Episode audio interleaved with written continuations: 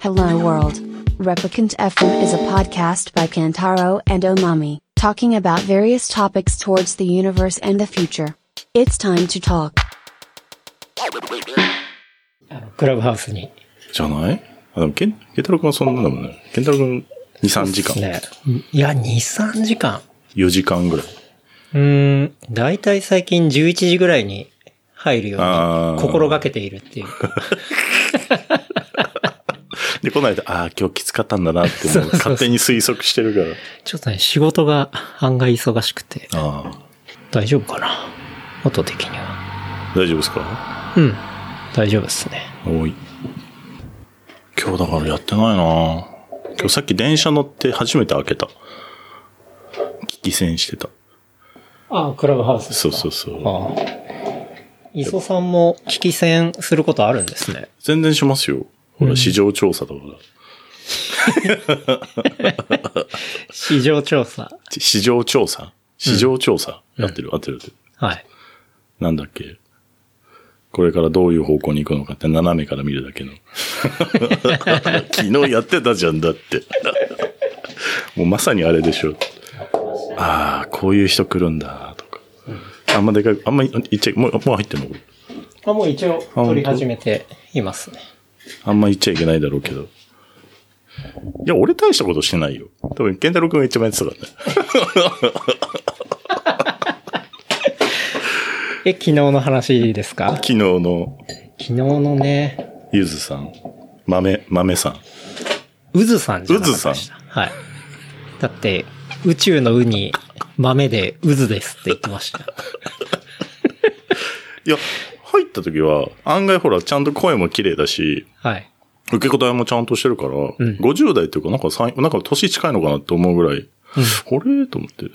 てか、でもなんか、なんで京一くんがそこにずっと居続けてるのかが理解 できそなうい。そうそう。謎だったなあれ。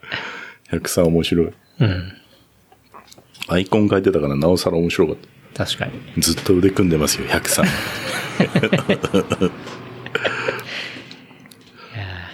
いきますかねいき。ますか。いや社名は出さない方がいいですもんね。まあ、言わないでも、多分バレると思うんですけど。 インスタ見てたら、バレバレですもんいね。や、でもね、エンプロイだって言えば、全然ハッシュタグつければいいことには一応なってて。あ、そうなんですそね。うん。でも、あの、ちゃんとこう、自分でこう、情報をコント、なんか出てる情報しか出さない。うんうん。そう、普通にアナウンスメント出したりとまあか、そそうで。せっかく、なんつうんだろう。あんまやってなかったんですけど、はい。今まで、そういう、ね会社のそういう媒体もあるし、自分のでわざと別にそういうのアピールしなくてもいいんだけど、今その、なんつうんですか、リーチはい。タッチポイントが減ってるじゃないですか。うんうん。本当の、本当だともう普通に、ね、オート、オートショーに行って、展示して、皆さん見てきてください、見に来てくださいってやるだけでよかったんだけど、ん今、持ってても誰も来てくんないし、確かに、ね。そう。で、じゃあどうしようかっつって、僕だけじゃなくていろんなチームの人が動いて、で、まあそういう活動をしてるメンバーが自分のインスタとかでも上げてるし、へーそうそうそう、今、なるほどね。まあ、できる範囲で。うんうん、うん。そうでもアメリカとかだと結構みんな普通に、ね、リンクドインでもみんな上げてるし、そうですよねまあ、そういう、そうそうそう。んただ節度を保って、はいはい。エンプロイですって言ってやるっていう。なるほどね。そう。それ割といい、なんかカルチャーっていうかね、そうね。ですよね。でも全部、全部ちゃんと候補には言うっていうん。う。やってまあますでも会社的には別にお金かかんないじそゃうないそでうすそうか。そう。 そのタッチポインそト。う、だから会社もたまに、あの、インスタで、あの、シェアしてくださいとか全然言うし、うーん。うちの CEO っていう、CEO じゃねえよ、ごめんなさい。SVP っていうデザインのトップの人が、はまあ、あの、先輩なんですけど、先輩って言っちゃうの先輩後輩が嫌いなアメリカ人だから。 が、自分でインスタグラムこう上げるから、そ、それに合わせて、一緒にこう、そこにちょっとこう提供したりとい。か。はいはいはさ、作業風景は上げれないけど、んまあ、例えば今日、で、この前だと銀座でやってますよ、とか、あれも銀座で飾っ、飾れないかな、つって自分でこう、いろいろ動いたりみんなでしてたから、うんそう、じゃあせっかくだから、い。はあるよって。 でもあんま呼びすぎちゃうとまずいタイミングだったので、あまあまあまあ暇な方は来てください。クリスマス。あれイブじゃなかったのかなクリスマスだったのかなそう、夜に。い。うん。特艦で、3日前ぐらいに決まって、おおうそうやりましょう、つって。じゃなあるほどもうみんなでやろうよ、インスタやろう、つって。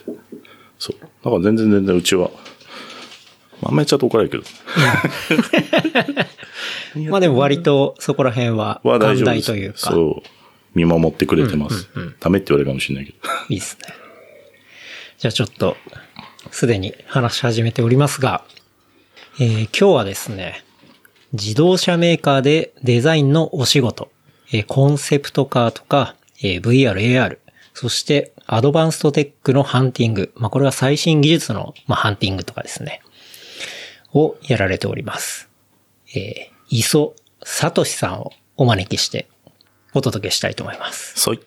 どうぞよろしくお願いします。そ い。そい。そしてですね、磯さんはその自動車メーカーでのお仕事の傍らですね、合言葉は、ソイ、そい。えークラブハウスでですね、 なんのこっちゃって言われるんで。不定期開催ルーム、ぬるま湯というですね、はい。まあそういうお部屋がやあっておりりままして、す。やっております。まあそこのオーガナイザーとしても活動されてい て、本当ひどいよ ね。自分でほぼプロデュースしてる のに、やられてるんですよね。はい。 確かにね。ケンタロウ君まあプ僕ロデュがースね、いろいろこう。 まあ、ただ始めたのはね、磯さん磯さんですかでらもあれ、きっかけはうん、 84がやれって言ったんですよ。あ、そうなんすか。あの、エリフォキックっているじゃないですか。はい。84くんそう、っていう。 84くん。あまのあ、遡るともう10年以上前ですけど、同じピストの、そうそうそうあの、仲間でいた84くんっていうのがいてっていうとこですけそう、始めたら、すぐ84がいて、ど。うん。ちょっと回りましょうよってなって。はいはで、い。飽きてきたから、磯さん作った方がいいんじゃないですかって、また、ああの人言うじゃん。そうやってすぐ。 そうなん だ。焚きつけるんそでうすね。。で今いないでしょ、もう。うん。ね放火犯みたい俺な。忙しいんで、つって。 多分聞いてんだろうな。うんそうですよね。もう、もう、今日やったら13回目。うん。あっという間にね、そろそろ、こう2週間経つような、ね非常に歴史がある、え。先駆者でしょ。はい。先 お部駆者。屋になっておりまして。いろんなカルチャーが生まれる先駆者。うん。まあそんなね、ちょっと、まあそういう車のお仕事、かつ、今、まあ部屋の主としても活躍されてるですね、磯さんをですね、改めましてお招きして、今日はいろいろお話お伺いしたいなと思っておりますが。それ、はい。 そう。合言葉がね、ソイっていう。うん。まあそういう、これ何のこっちゃって話ですけど。 まあそういう掛け声のもと、こう、あのね、いろいろ雑談していくっていうような、まあそういう部屋ですね。皆さん来てもらえばわかる、うんぬるま湯加減が。そうですね。はまあちょっとその、まあ、部癖にな屋るの話などもね、後々お話しできればと思いますけど、磯さんとの出会いとしては、いケンタロウ君が覚えてないやつ。僕が ね、僕は覚えて、まあでもそんなに喋んなかったもんねいまいち覚えていそうですよね。そうちゃんとは喋ってないあ、んですけど。こんにちは、ぐらいの、うんそうそう、そういう感じで。で、お互いレースだったから、そうですね。準備して、うん。そう、磯さんに初めて会ったのが、いわゆるピストの、そうですえね。ーレッドブルが、あの、主催したイベントで、ミニドロームそう、ミニドローム。ミニドローム。はい。っていうのがあって、あれが初めて、多分でもね、ほあとんったど、タイミング。こっち側の、この辺の地域の人に会ったのが、あそこが初めてで、ああ、こっちの、いわゆるまあ東京の東そう側とそいううか。そうそうそう、はいはい、はい。全然、ほとんど、まあ、84とか、うん。 MSJ って言ってたのかな、あの時。はい武蔵野。自転車そ振興うそう会そう、です、ね。 MJS だ、はい MJS MJS の皆さんにちょっと会ったりして、うん。でも、でもたまにしか乗ってなかったけど、うんそう、乗ったりしてて、はいだから84ぐらいしか知らなくて、うん。そう。で、出ましょうってなって出て、あ、違う、あの時は全然84も出てないんだ。そう。出てないんだ出。てない。そういうレッドブルのそのミニドロームっていうのは、まあ、競輪場とかああいうものを思い浮かべなんかてもらえばいいと小思うんさですいけど。のにしてたんですよね、当時ね。そう。それのものすごいちっちゃいバージョンで、こう何周かする、レースえピストで。で、うん追いついたら負けか、うん。規定の時間内に、早く回った方が勝ちだったんですよね。そうですね。そうそうそう。はい。で、結構バンクでこう、まあ、傾き具合が強くて。超きつかったですよね、あれうね。ん。うん。何度だろう四 ?40 何度かなあ、そんな傾きありましたとっでもけこんなんでしょこんなんでしょってそう伝わらななんいかから。壁みたいなね。壁みたいな。うん。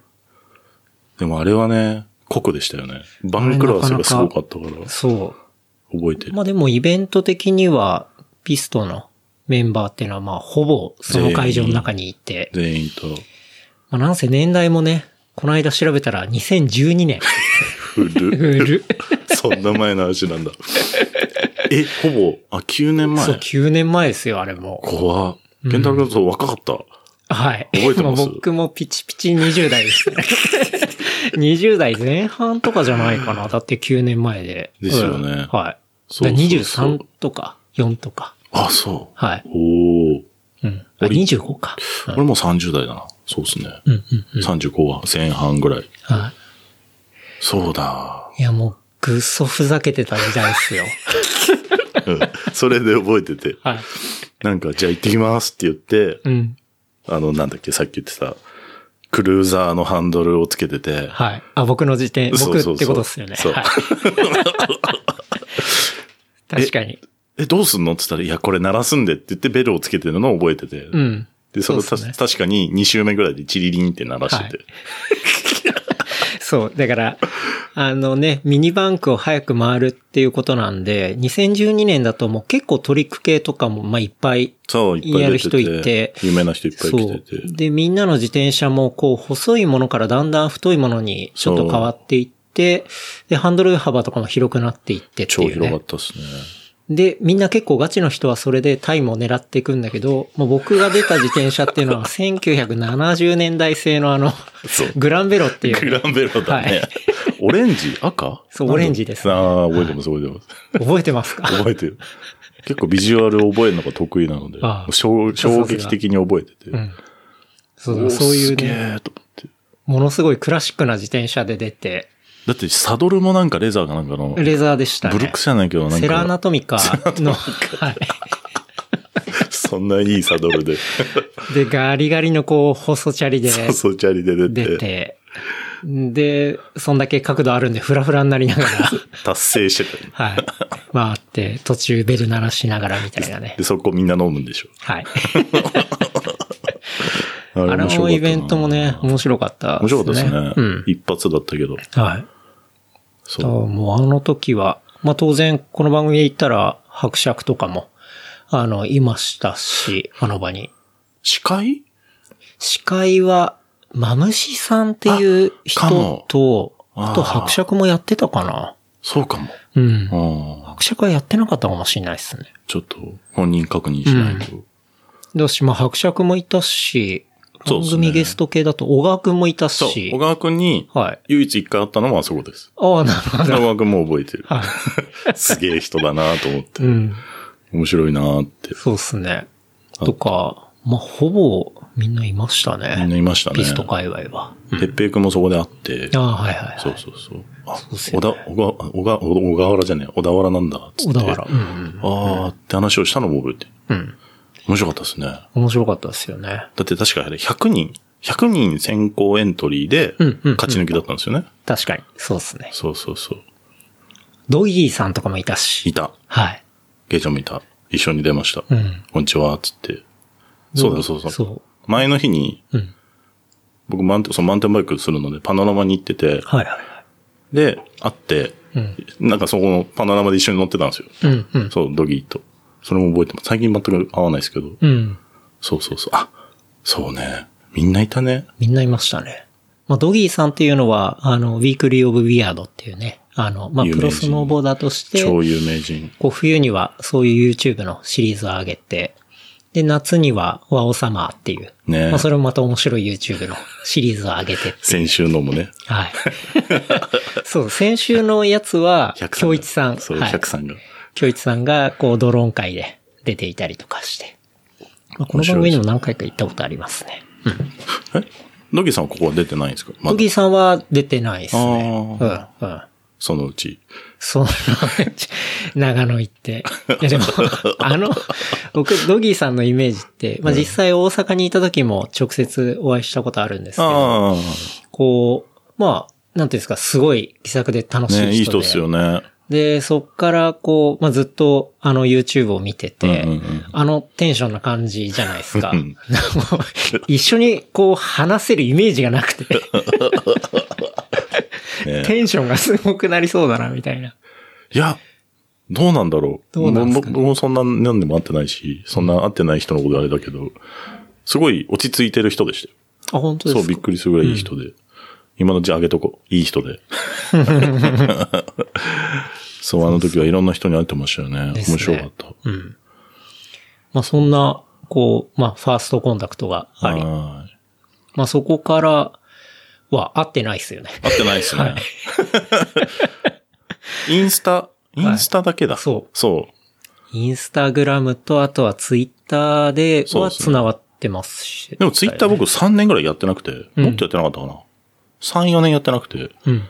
あの冷やかし程度にしか。はいはい。で、こ このクラブハウスではい、ちょっと復活したっていう、 クラブハウスが割ときっかけ。きっかてけことですよね。はい。始めて、うんで、京一くんとちょっと遊んでて、まあ遊んでてっていうかこう、リツイートし合ってて、うんうんうん。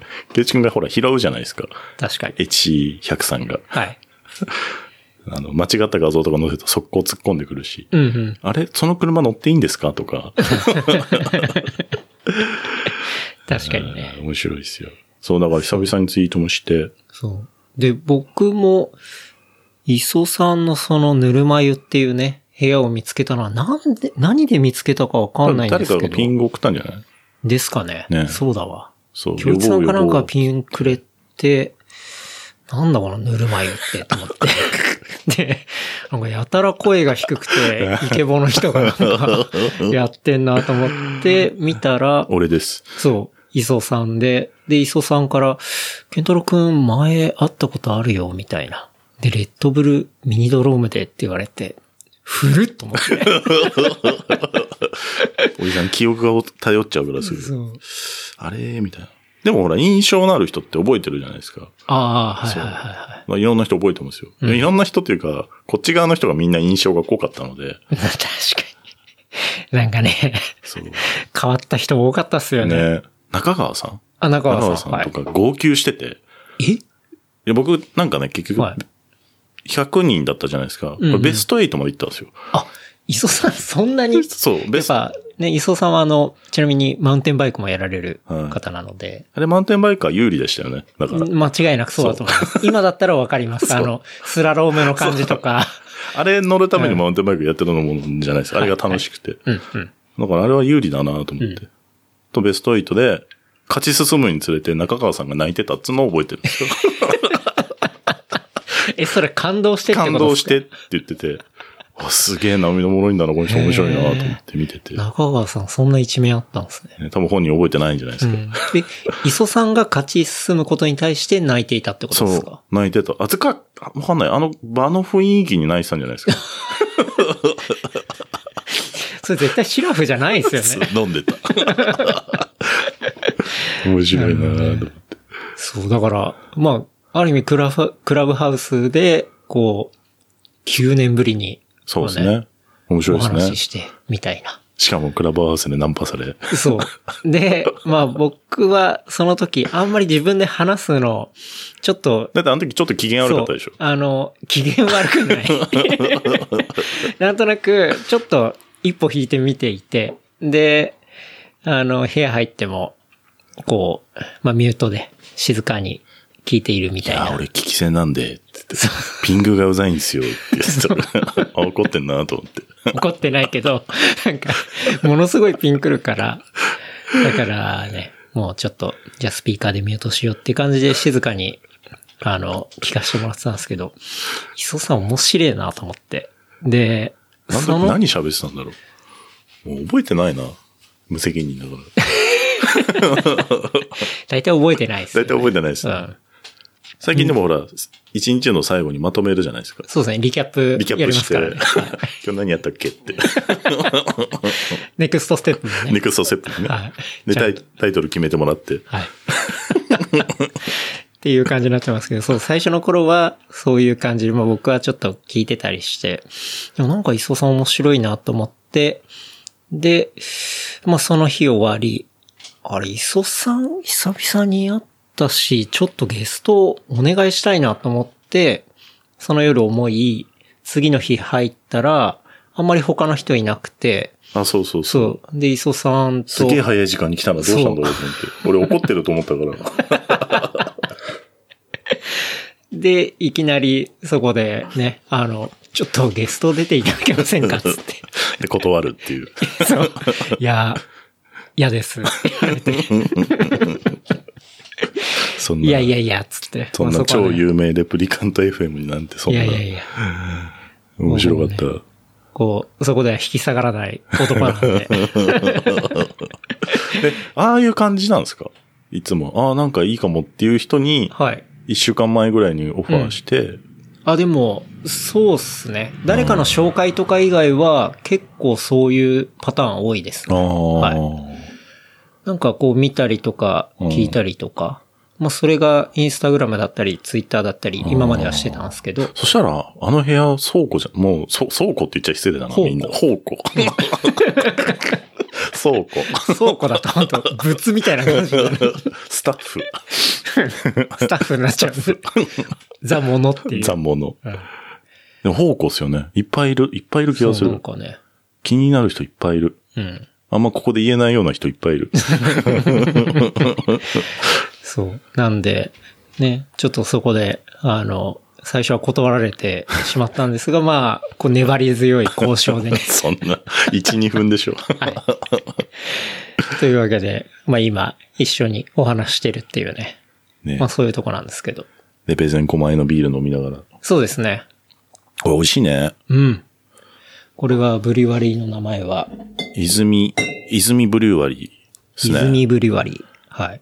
狛江の人磯さんは、そうですね。はい東京の狛江市。狛江ですね、生まれは全然違うんですけど、うんもう育ちは。はい。えっ、と、学生時代もずっと。もう会社入ってもちょっとかな。そう。うん、うん。で、まあちょっと引っ越したり、いろんなとこ飛ばされたり、 点々とし、点々とし。年間引っ越し5回ぐらいしたりとかして。多くないですか多分、あのあのね、ロンドンにもいたんですけど、はい。あの、なんだろう。長期出張をどんどん延長するスタイルみたいな。うーん。まあなんだろう。まあ留学、社内留学みたいな感じではい、はい、はい。行ってて。で、予算がある限りはいていいよって言われたので、うん、もうずっとい、もう入れるだけいようと思って、うん。は1年ぐらいいたのかな ?1 年弱ぐらいいたことがあって。い。へえ。だからはい、、安いとこに移動するんですよ、どんと。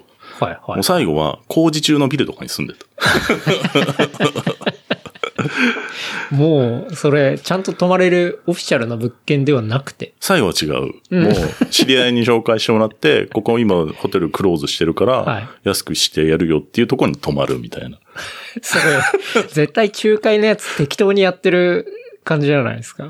いや、だからもなんう、かとにかく安ければいいってって、ロンドンのここでエリアだったらもうどこでもいいっうん。てお願いして、会社の、そう、会社の人にもお願いして、いろんな人を探してくれて、当時は、なんだろう、6な、もう結構前なんですけど、2006年ぐらいで、その、いや、ぶ今みたいにほら、すぐディグレーがこう出てくるような、そうはいはいいはうい情報じゃなかったので、なんならテロの時だったので、たまにネットがシャットダウンされるんですよ。はい。あの、MI6 って言うじゃないですか。うん、うん。 MI6 が本当にネット遮断するんですよ、たまに。当時。 そういう時代だったので、足で探したりとかして、へえ。結構いろんなとこ住んでましたね。うんすごい、そう、面白い。人生で2006年が多分一番面白かった。なるほど。はいえ、でもまあ地元は狛江で、まあそれは仕事を働き出して、そういうふうにいろいろ、そう、点々とし。て、で、やっぱり、なんか、地元愛ってあるじゃないですか。うん。まあ別に会社通える距離だったんで、うんまあ一応こう戻戻るかなってって、うんで、まあ結婚もしたし、はい。で、そう、結婚の時に普通に戻って、うん。もうそうですね、ずっと狛江ですね。狛江。狛江。狛江の泉ブブリリュュワワリーリーですね。もう一つブリュワリーありますよえっ、ね。とね、かごやさんのうん、かごや、そのままかなかごやブリュワリーか。かごやブリュワリもう名店。ー。うん。もうかごやさんは、んそれこそ江戸時代もっと前からある。そそう。う。なんか歴史の。調べたら、このかごやさんが明治35年そうそうそ創うそうそう。蔵なんですよ。業うん。もともと。蔵があって、その蔵を壊したんじゃないかな。蔵というか工場。で、レストラン併設のブリュワリはいはいはい。ー。食事とタップがこうあって、うん。で、そこで飲めるのを、最近はこの、多分コロナ禍でうん。販売もしてくれてるみたいで。はいはいはで、今日行こうかなと思ったらない。あないとだろうな。そう。じゃあもういいやと思っ て。いや失礼だな。 ちょっと、ちょっと遠いんですよ。駅と反対側にあるので。い。うん。で、この泉ブリュワリー行ったら、しこ玉売ってたんで。ああ。今日はじゃあ、泉で。泉でうん、買い占め。かご屋さん調べたら、コマエールってのが売ってますそようね。。枝豆の、枝豆じゃないコのマエなんでコマエールっていうねそうそうそう。 バカにしてるしかも、ひらがななんですよ。先輩やってっか らね、これ。しかも、ひらがなで、コマエール。エールの、しかもその伸ばし棒は、あの、ニョロってやつニョロでっすかてら、やね。つねはい。。美味しいのよ、あれう。ん。だからちょっと、調べてって面白いなと思って。そそうう枝豆なんですよね。枝豆、詳しいこと分かってないですけど、そう、枝豆が入ってるって言って、もう結構普通に駅前では売ってて。でしかも、 魚券だろ口食うとき、狛駅使ってないんで、 使って使ないってなかった。 反対側に来ちゃっいや、なんか調べたら面白いブリュワリーだなと思そっうて、先輩がやられてたんですね。た。いや、先輩とか、なんか、誰がやってるのか存じ上げないですけど、まあなんか、地元の、うんそういう皆さんがはい発揮して作ったビールっていうのは聞いてます。ね。なんか、狛江市って、その、枝豆が特産知らなかったんですけど、なんですそう。はい。なんかそういう、そのブリュワリーのストーリーに書いてあって、だか畑ありますね、枝豆畑。ら枝豆を使ったそコうマエール。。畑多いんですよ。うん。だから、うちの前も、まあ、地主さんがいて、なんていうの造、造園業はい。はいだから、東京なのに目の前建物が一切ないんですよ。500メートルぐらい。うーん。バはーンっつって。だから今日とか風強いじゃないですか。い。もう土ぼこりだらけの中。 でも畑もあるし、はい。だからそうそういうのどかな雰囲気と、うん。都内、神奈川のアクセスがすごい便利なので、うんうん。まあ僕車なんですけど、まあ洋画も近いし、余計なこっち確かもに確かに。今日4、50分そう、4、50分でこれだあ、かそら。れぐらいで。全然全然。うんうんそう、楽ちん。っうん。てなると、まあ今、会社も行かないんであんまりそんなメリットはないんですけど、うん。まあ住んでる分には静かだし、確かにそ。う、ビールあるし。そうですね。そう飲み屋さんがね、結構ね、いいお店があって、んあ、でもこの辺ほどはないけど、うん。あの、そうこういうビールも作ってるとこもあるし、ねなかなか地元に二つもブリュワリーがあるってし、かもすごいちっちゃいからね、あ、そうなんですね。あの、日本で2番目に小さい市が狛江ああ、そういうことか。だけど人口密集率がすげえ高いんですよ、だから。 めちゃくちゃ高いですよ。なるほど。ぜひぜひ。駅前、だから、マウンテンバイクの帰りに、確かに。そう、ライ、ライドトゥービアができるんで、うん。電車でピュッと行って。この間、あの、水木さんと、ねあげおの、あの、スマイルバイクパークに行ってきまして、楽しいですよね、そあれ。は割と、狛江から近い。力、まあね、山の上なんで、チャリで行くのは結構しんどいですけど、うんうんがっつり登んなきゃいけないし、うんで、ちょっと一回山一個越えんのかな新百合駅ど、どっちあ、でしそうたです。新百合でしそた。う。新入りだけど、住所は稲城っていう。はいうんうん。だからまあ、ち車で行けば、そうですね、15、20分ぐらい。うんうん。パーッとすぐ行けちゃうぐらいの距離。で、僕も2回ぐらい行ったかな自走で行って、はい。乗って、そのままもうバーって山を下ってきまあ、一応小山じゃないですか。そ,、うんそのままの勢いで、狛江まで行って、は飲んで帰るみたいな。い。うん。で、まあそう、ビールの、なんつうのタップって言うんですか、はいタップバー、ビアバーみたいなのがあって、外飲みできるんですよ、カウンターがあって。うん。これぐらいの時期に、そう、ちょうどほら、チャリシーズンが今ぐらいからみんな始まるんで、はいはいはいはい。で、ちょっとアップして練習して、飲んで帰るとか。うん。最高っすよ、本当いいいっすね。いですよ。グラベルの人も玉川乗ってそのまま行けんじゃないですか。なるほど。そう。最高。チャリ乗るにはすごいいい。環境ですね。東京にしてはいい。うんうん。恵まれてる。確かに確かに。まあ、トレイルはないですけど。うん。いや、まなあんまあか、楽しいですそよう。そうやってブリュワリーもあるし、ね。うん。マウンテンバイクとか、そういうものもあって、なんか、枝豆で行くと、毎年7月にすげえ枝枝豆豆をす祭り、ね。 行ったことないよ、それは。枝豆祭りがあるっていうのを、その、かごやブルワリーさんの、ああこう、歴史の中で見ました、ね。やってるかもはい。あ。。でもなんか、これが、その、住民の認知度が3割ぐらいらしくて そう知らないもんでなんかちゃんとこれを認知させようっていうん で、あの、あれを作ったんそだう、コマエールを。 ありがとうございます。知らなかった です。なんか作ったみたいな、なんかそういうストーリーがあって。あとみんななんか確か店のなる軒先とかほどねみたいなでホップ育ててたりとうかん。したの見ましうたん。。うんそれでなんか作りましたとか、確か言ってたんじゃないかな。うん。その結構そういう最初は、こう、地ビール的なところから始まって、なんか、ヘッドブルワーの人と、こう、一緒に出会って、なんか割と今のスタイルがあるみたいな。へえ、なんか俺より全然詳しい。いや、なんか、スタ、ストーリーが面白くて、へえ。枝豆みたいな。なんかね、結構そう、暑い人が多いんですよ。この前の、その、駅の周りでお店やってる人とか、うん何軒ぐらいなんだろうな、飲む場所。そんなまあないんですけど、うん。でもこう、濃いめのお店営業してる方が多くて、商品も面白いし、うん。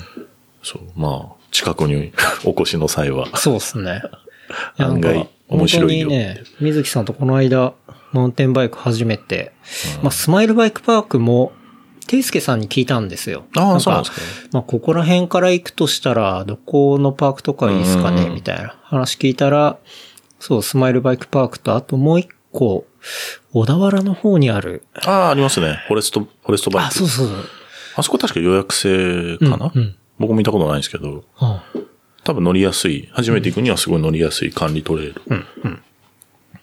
そう、うんそこを教えてくれて、まあ、都内だったらスマイルバックパークかな、みたいな話だったんで、で、そこ行かしてもらって、うん。確かで、スマイルはエリートの選手が2人ぐらいいて、多分その人のチャリを貸してくれるんですよ。ああ、なるほそどう。。イエティ、みなんか白と水色、緑の、ああ、まさに、そうそれでした。あれ、おっはいさんホイホイのバイクですよ。あ、そう なんだ。イエティ DJ っていうんうフレームで。そう、なんかツイッターにその写真を上げたら、いや、しかしいいバイクですね、そうみたいな、なんかレスがついたんで。あへれは名機っすよ。え。そう、名機。あ、そうなんだ。そう、と思いながら ATDJ すぐ乗りやすいし、うんチェーンステン短いとあの、後ろの、うん。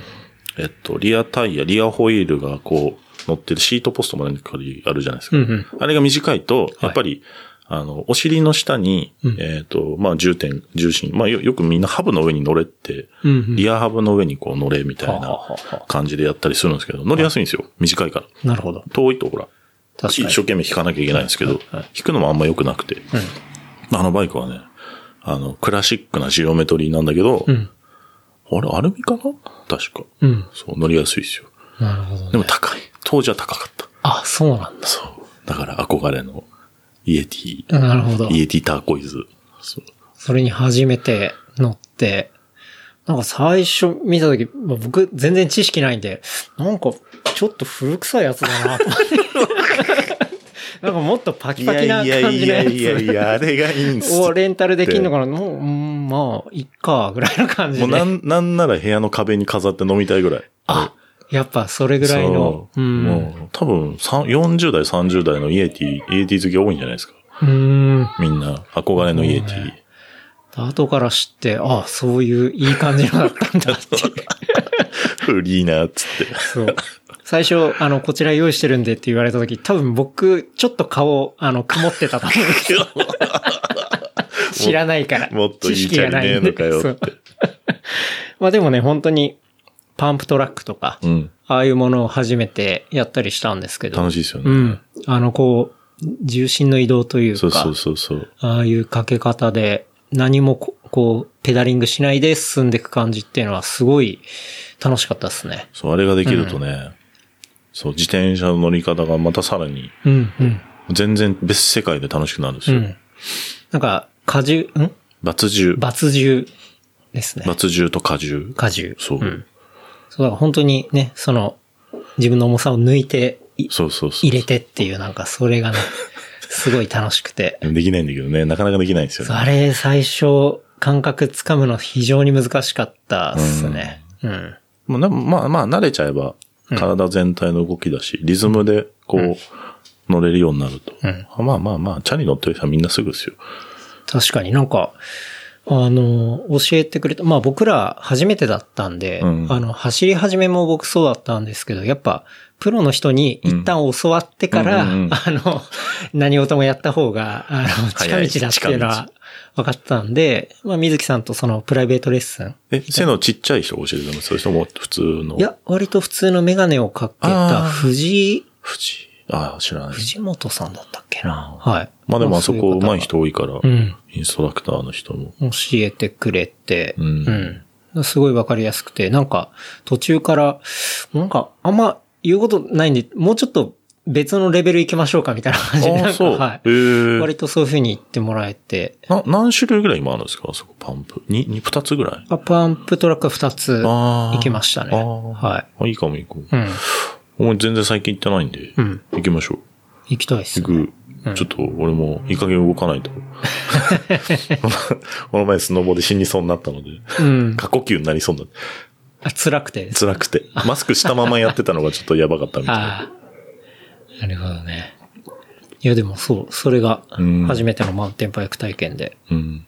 そう。その時、磯さんがえそこら辺、あ、初であす。、そはう。へえ。い。完全に。まあ、ピストは乗ってましたけうど。んうんううん。んなんかそこ、あれ、あれ間違うんだ。今外にあるのは。今、外にあるのは、朱印の85年のそうだマよウねンテンバイクですけど。まあ、あれは本当街クルージング用っていうか、うんあれで乗るのはもったいない。だし、なんか、 まあ、あの、今回コース初めていろいろ回ったんで、うん。ああいう激しいコース、この今の朱印で乗ったら、もう一瞬でぶっ壊れると思うんですよいや、大丈夫じゃないでも、まあでもこけたらもったいないから、うんあのまま、あの、はい壁、あの展示用バイクにした方がいい。うん。 すごいですね。うん。え、何年、80年代のやつちょうど自分と同い年あそうで85年のやつです、ね。後で4日見ようん。う。いいなぁちょうど、だから、俺、いくつ乗り出したんだろう覚えてないけど。乗り出したぐらいの時代のチャリですよ、俺が。うん。 80、何年だろう小、何年前だ 小5って何歳だっけ わかんないもう酔っ払ってきたかわかんないからした。15、14、13、12、11、11歳。うんうん。だから、30、何年前 ?33 年前だ。はい。もういいや、やめよう。そうか、磯さんはだからちょうど4、だから水木さんと同じぐらいですかゆうねき。さんいくつなんですか44とか。ああ、そう、今4です。もうちょっとで5。京一くんもうん。確かそうですよね。まあ、1個上かなわかんないけど。うん。うん。なるほど。濃ゆい、濃ゆい世代。こういう世代 ですね。そう、だからそのと、その、スマイルバイクパーク行った時には、い磯さんがそっちの方にいるって分かったら、なんかね、また一緒に。まあね。こう、いけたかもしれないですけど。そう、それをね、知ったのが割と後々だったんでその後。 その後、こう、ぬるま湯に使っていったっていう とこだったんで。いやーそうね練習しないとな、行きたいな、ぬるま湯、ぬるま湯、クラブハウス。クラブハウス。あれ、そっか。だから始めたのは84くんきっかけで。そう。いや、そ、それもその、狛江でバーをやってる後輩の子がいて、はい。で、その子が招待してくれて、うん。そのバーもまたね、めちゃくちゃかっこいいんですけど、うん。あの、で、やって入ったら、ほら、なんかほら、電話帳あげるじゃないですか。はい、はい、はい。で、これ言っていいのかな八本といつも LINE とかじゃなくて、うん彼テキストメール派なんですよ。 だから、電話番 号入って SMS 派なんです、ね。そうそうそうそう。うん。だから、あの、電話番号が入ってて、あ、ちゃんいるってなって、はい。で、確かそれでフォローしてたのかなうん。で、二人でぐるぐる回りだしっていう。はいそう、それがきっかけで。、始めて。で、磯さんが急にこう、機材買い始めたじゃないですか。 チート。そう。なんか、まあ、あの、クラブハウスって基本的にはまあ iPhone で、うんあの、スピーカーフォンだったり、うんうんうん。まあそういうものでやるものなんで、そうですね。まあ他のこう拡張機材ってあんま使わないのは普通なんですけど、うんこう音楽モードとかもあって、うんうんうんまあ音楽を流すために、こう、ライトニングのところからまあつなげる。あれ、ミュージックモードっていうのうはんそういうことなんだ。あ、そうです、そうです。ああ、なるほど、ね。はい。だからミュージシャンが、例えば自分の部屋作って、 うんまあ、そこで自分の曲、あ、あれは規演奏約、しあたりれはとか OK なんだ。まあ自分の曲であればあ大あ、な丈る夫じほどね。ゃないですか。あーでも DJ はじゃあ、そう、DJ とかは結構グレーっていうか、まああー難しい。まあ、ラジオじゃないですもんね。うん。うーん。あ、そうなんだ。だからミュージックモードって聞いてくるんだ。そうですね。うんあーとりあえずイエスって押せよって言われたからイエスって押すんですけど。はい。 そう、だから、あれが、こう、声じゃなくて、ちゃんとミュージックモードにすると、もうちょっと、こう、音のレンジが広いっていうか、あ、そういうことそう、変に加工はかかんなくなるんで、まあそういうモードが用意されてるんですけど、それが発動するのは、そのライトニングから外に、あの、マイクとか、うんまあそういう外部接続ができるような、こう、ドングルというか、まあそういうね、ドングルねあの、まあアダプターみたいなものがあって、それを磯さんが、あれも3個ぐらい買ったからね。 どれも使えなかった。だってアナログ入力ですって書いてないからどれも。うんうんうん。もう、どれか当たんだろうと思ったらどれも当たんな かった。結局純正の、はい。なんだっけ、ライトニングっていうイヤホンジャックみたいな。うん。あれしか使えないですね。そうですね。純正のものからつなげて、その先っていうのが iRig2 っていう、ね。入り口、これ。まあ僕も持って、一回使って飽きても使ってないですけど。 まあそういうものがあって。チート機材ですね。で、さらに、こう、まあそこに自分の声を入れるだけじゃなくて、バックでね、あの、そうそうそ音を鳴らしたりみたいな、そういうことをするには、まあミキサーも必要だったりだとか、っていうことで、買った。 ガンガン、こう、 まあ、ちょっとい、言い方悪いですけど、クラブハウスにそんなにお金かけるみたいな。異常に機材買ってきましたよね。形から入りたいんじゃないですか。いや、異常だなって思いましたよ、本当に。僕は。磯さん、マジ結構狂ってんなと思って。いや、やるんだったら、うん。 なんだっけ、せんみんなどこの部屋でも言ってる先行者利益出 た。言ってる人多いな、それ。あれ、うんほんとね、うん先行者利益ですからっていう人多いし、ああ、なるほどなと思って。うん。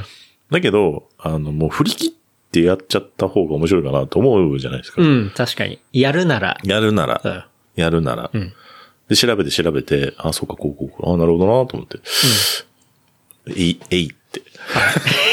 えいって、もうだから何からかって、まあね、総額3、4万ぐらい。 3万ぐらいですね。うん。エコーのためだけに。そう。 機材投資をして。で、まあね、その部屋の名前がぬるま湯なんで、うん。まあ一応ね、その、まあ磯さん働いてる会社も大きいし、なんか、そういうぬるま湯に使ってますみたいなトーンで、なんか最初始められていて。だらだら。で、こう、新しく入ってきた人に対して、まあよかったら使ってってくださいみたいな経営者じゃなくてすいませんって。はい。 意識、意識低いんで安心してみたい そう。 な。なんかね、そういう、こう、ぬるま湯、温泉コンセプトで。で、喋ってる人はお湯に浸かっているっていう、こう、設定。 BGM はがい。温泉。うん。 そう。温泉、銭湯、夏祭り、あと何があったかななんかいろいろねそう。 金魚すくいとか。うん。そう。で、明日電気風呂にしな きゃいけない。あ今日か。で、なんか、こう、聞いてる人リスナーの人は、あの、そっち足湯ですよ、みたいなね。そうそうそうそこは足湯っていう風に呼んで。読んで。うんなんかそうやって説明されると恥ずかし いね。何そう。まあそういうね、リスナー席でしょあれリスナーリ席。スナー席ははい。足湯。足湯。で、 うちらがいるのは内湯。内湯。 しゃ喋る方っていうのは内湯。内湯です。で内湯と足湯っていうのがあ って、そっち足湯ですよみたいな足話湯ですよしながら、こう、まあみんなで話すみたいな ね。まあそういう部屋なんですけど、そう、最初は別に、その、そのさっき言ってた BGM みたいなのはなくて、こう、まあね、普通の普通に、ねス、ピーカーフォンで話してましたけど、そうそうそうやっぱ機材投入がされてから、急にこう。急に、あの、声も、こう、お風呂場ってまあ声が響くからっていうんうんうんで、磯さんが エコーかけ出したりとか。いらっし ゃいってそう、極めつけは、ね、さっきも言ってましたけど、BGM というそか、うバックでお湯がチャポチャポ言う音を、こう YouTube でかけながら、あれは付随効果ですね。うん機材の。うん。あ、こんなことできんだ。そう。で、磯さんがそうやってかけて、エコーもかかってくるから、本当こう、お 湯入ってるみたいな、クオリティが断然上がるっていクオう。リティが上がってきて、あやってる人いるのかなそこまで。いやー、そこまで、あ、でいもやクイズやってる部屋はあった。クイズそうあ。普通に、クイズかな大喜利みたいな、うんうん。やってて、はい。後ろで、だからちょっとテレビっぽい、あーあれは多分ね、サンプリングした音を持ってる人はいはいはがい、ちゃんと自分の PC から流して、うん。やってる部屋があった。うんちゃんと SE があって。そうそうそうあ。多分、うん。っていうのをたまに覗いてるう。ん市場調査して。えーだって、まあ、それでサンプリングでいくと、磯さんもね、ちゃんとサンあプあ、リやっンてグましすて。ね。やってますねはいうん。能率さんのは音をサンプリングして。こう家庭のね、こう、お湯張りをしますと か、あの、追い炊きをしますとか、そう。まあそういう声ありますけど、これ伝わるんかなうこ れ。ん。わかんないですまあ来てもらえばいいんだな、みんなに。ああいう声をね、サンプリングして時々かけたりとか。やってますね。能率とパナの音が違うとか。まあ当たり前なんですけど。能率でも世代があるとか。 いろいろね。細かいところに気づき出す。気づき出すって。あ、そうなんだ。とか型番で話すと。うち8号だから。と か。じゃああれ、俊介さんが面白いんだよな、あれな。そうだ、ああいう濃い人が来て面白いですよね。そうですね。そう結構入ってる人も、まあ、あんまりこう、オープンには、まあ、オープンにはやってるけど、まあ、割とやっぱ知ってる人が来るっていうねか。。まあでも、つながりで来てるから、多分結果そうなるんですよね。うん。まあ、遠くは、香港からもね、あ の、お風呂に入られて、まあ、チルねーっていうね。どっぷり使ってますよね、あの人ね。どっぷり。ちなみにも俺会ったことないんで、え あんなにいつもいるのに。言うのに。あチルネーと昼休みとか30分ぐらい話してますけど、あ、はい。一回も会ったことないですね。ってことないんです。そう。いや、クラブハウスってそういうとこすごいなあとあ、 思まっあて。確かになんかそれが結構昔のツイッターというか、そうそうそうなんかそう、別に発信するコンテンツとか中にあるものはツイッター的だとは思わないですけど、そのつながりとかっていうのは昔のツイッターっぽさはありますね。はある。うん。あの、だから、全く知らない人同士ではなく、探り合いじゃなくて、あ、例えば、健太郎くんの知り合いなんだなっていうベースがあるから多分話しやすいんじゃないですか。うんうんうん。まあ僕全然そんなでもないですけど、 適当に、うん。知念昼何食ってんのとかから回すっていう。そうだ、結構ね、まあいろんな人が入ってきて、うん。で、まあ、僕はそうですね。なんか、僕のツイッターとかのインスタとかうんのアイコンで入入ると、まあ、見る人が見たら、まあ一発すぐで、ねはい、バレるので、僕は必ずあの、ぬるま湯に入るときはアイコンを変えて、 あの、なるべうくん、そのうち捕まるよね。いかに気づかれないように、こう、しれっと入るかっていう一ところ。番過激な感じで来るからね。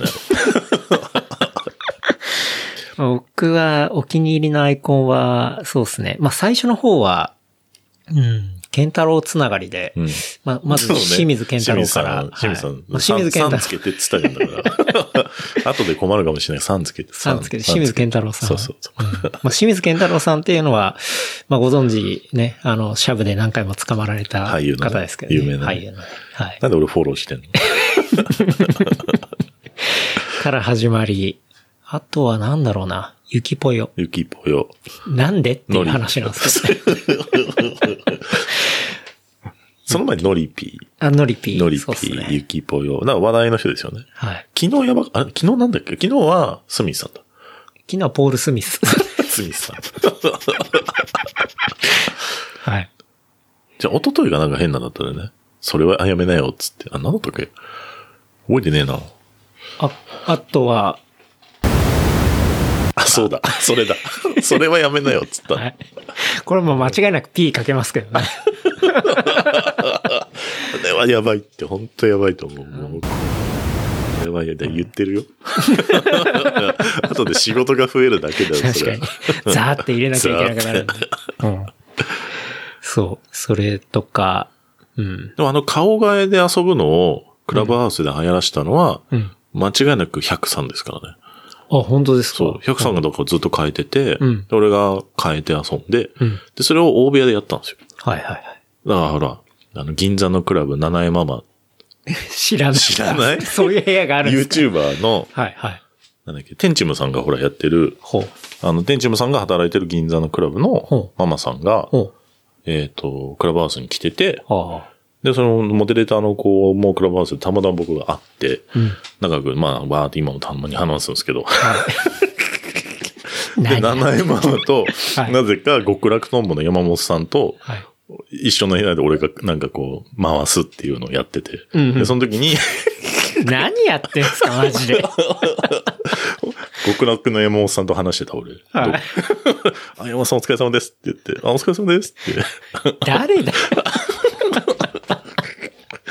で、七重ママにも、はいいつも YouTube 見てます、つって。うんうん。で、まひろちゃん、まひろちゃんの名前言ってるのが大丈夫かなまひろちゃんっていうすっごい綺麗な子がいて、あでこれからクラブ7で働くんですっていう女の子がいて、うんうん。でその子と倍の日に喋ってたんですよ。結構バーって仲良く仲良くなって、んで、顔出したらその子がこう、あ、磯さん来たっつって、俺はもうすでにこうアイコンを変えてて、はいはいはい。そしたら、 ね、俺がその部屋を抜けたら、みんなその部屋の人は山本さんになってて。アイコンがね。アイコンがはい。だから間違いなくあれを広めたのは京一くんですよ。教授さんから。うんアイコン変えるのね。面ごめん白。ないさい背中つっちゃった。面白くて。 大丈夫ですか大丈夫。あー面白いわ。クラブバーツやばい。あでででで。あれね、そうっすね。だから、まあ僕もね、ちょっとある意味、まあネクタイ締める感じで、あの、寝る前入るときには必ず ね、絶対嘘でしょ。アイコン変えて。あ、そういうことね。はい。で、ぬるま湯出たら、ちゃんと元戻すんです。あ、今日終わったな、っつって。あ、そうなのはい。 偉い。みんな忘れてっかんだよ、あれね。うん。そうっすね。面白いよね。まあ、そういうね、ものがあって。だんだん家族の理解が出てきたもんね。多分みんなそうじゃないですか。 あ、あこの時間見るんだな、みたいな。うん、うん。大体そのぬるま湯は10時からですね。 10時からですね。うんそう。一回10時半とか、はい。 10時15分にしたら、速攻クレームが来て。や遅いと。じ そう、いや、時間に厳しいんでって怒られたりして。うんわかりました。じゃあ10時に、はい、つって。で、そうするとみんな来ないんでね。うん。 いいけど。そうで、まあ、なんでソイっていうね、こう、掛け声になったかみたいな ね。それ、それ健太郎君説明しようだって。 俺じゃないもん決めたの。なんか、こう、磯さんが他の部屋行って、あれ大丈夫なのかな、?P じゃないかな、なんか大豆の洗浄液。そうそうそう。あれでもちょっと本当に Amazon 見て、うん。ちょっと僕も薄くなって気になってるんで、あれ、と思ったけど、で、後からの話で、いや、わかんないっすよって言われたから、うん。あ、そういう商法だったのかなと思ってたのそうそうそう。なんかね、まあ結構そこではね、あの、まあ、マルチっぽい人もなんだかんだいっぱいいるし。多いっすうよ。んめちゃくちゃ多い。で、なんかそういう、こう話があったっていうのを磯さんがしていて、それっていうのが、こう頭に使うシャンプーではなくて大豆の洗浄液み たいな。そう なん。かそういう話をしてる人がいたっていうのを、まあ、磯さんが言っていて。シャープのね、うん元開発者が、プラズマクラスターを開発した方が、うん。えっ、と、そのシャープをやめて、うん。独自のブランドで研究開発をなさった、大豆を原料にした、えー、100%ナチュラルな、うんシャンプーではなくて洗浄液。 そこにこだわりがあるんです。そう。シャンプーじゃないんですよ。洗浄液。うん。頭にかけていいのかっていう。で、周りの人も、あ、欲しいみたいになわったんーでみすたよ、いにね。言ってて。いや、それ桜なんですよ。桜って誰が教えてくれたんだろそれ僕ですう。よあ、。そっか、健太郎く絶んだ。対仕組んで、 あの、一人そういうことを歌う人がいて、うん周りで、あ、僕も欲しいですっていう桜まで用意しての、こあ、そうう、なんだねお。部屋だったんじゃないですかっていう話をいやー、怖いなしましたけど。まあでもなんか、そういう話があって、じゃあ磯さんも、もう、もう正直プロフィールもふざけるんですよね。ね、そのプロデュースの方向で大丈夫なのこ れ。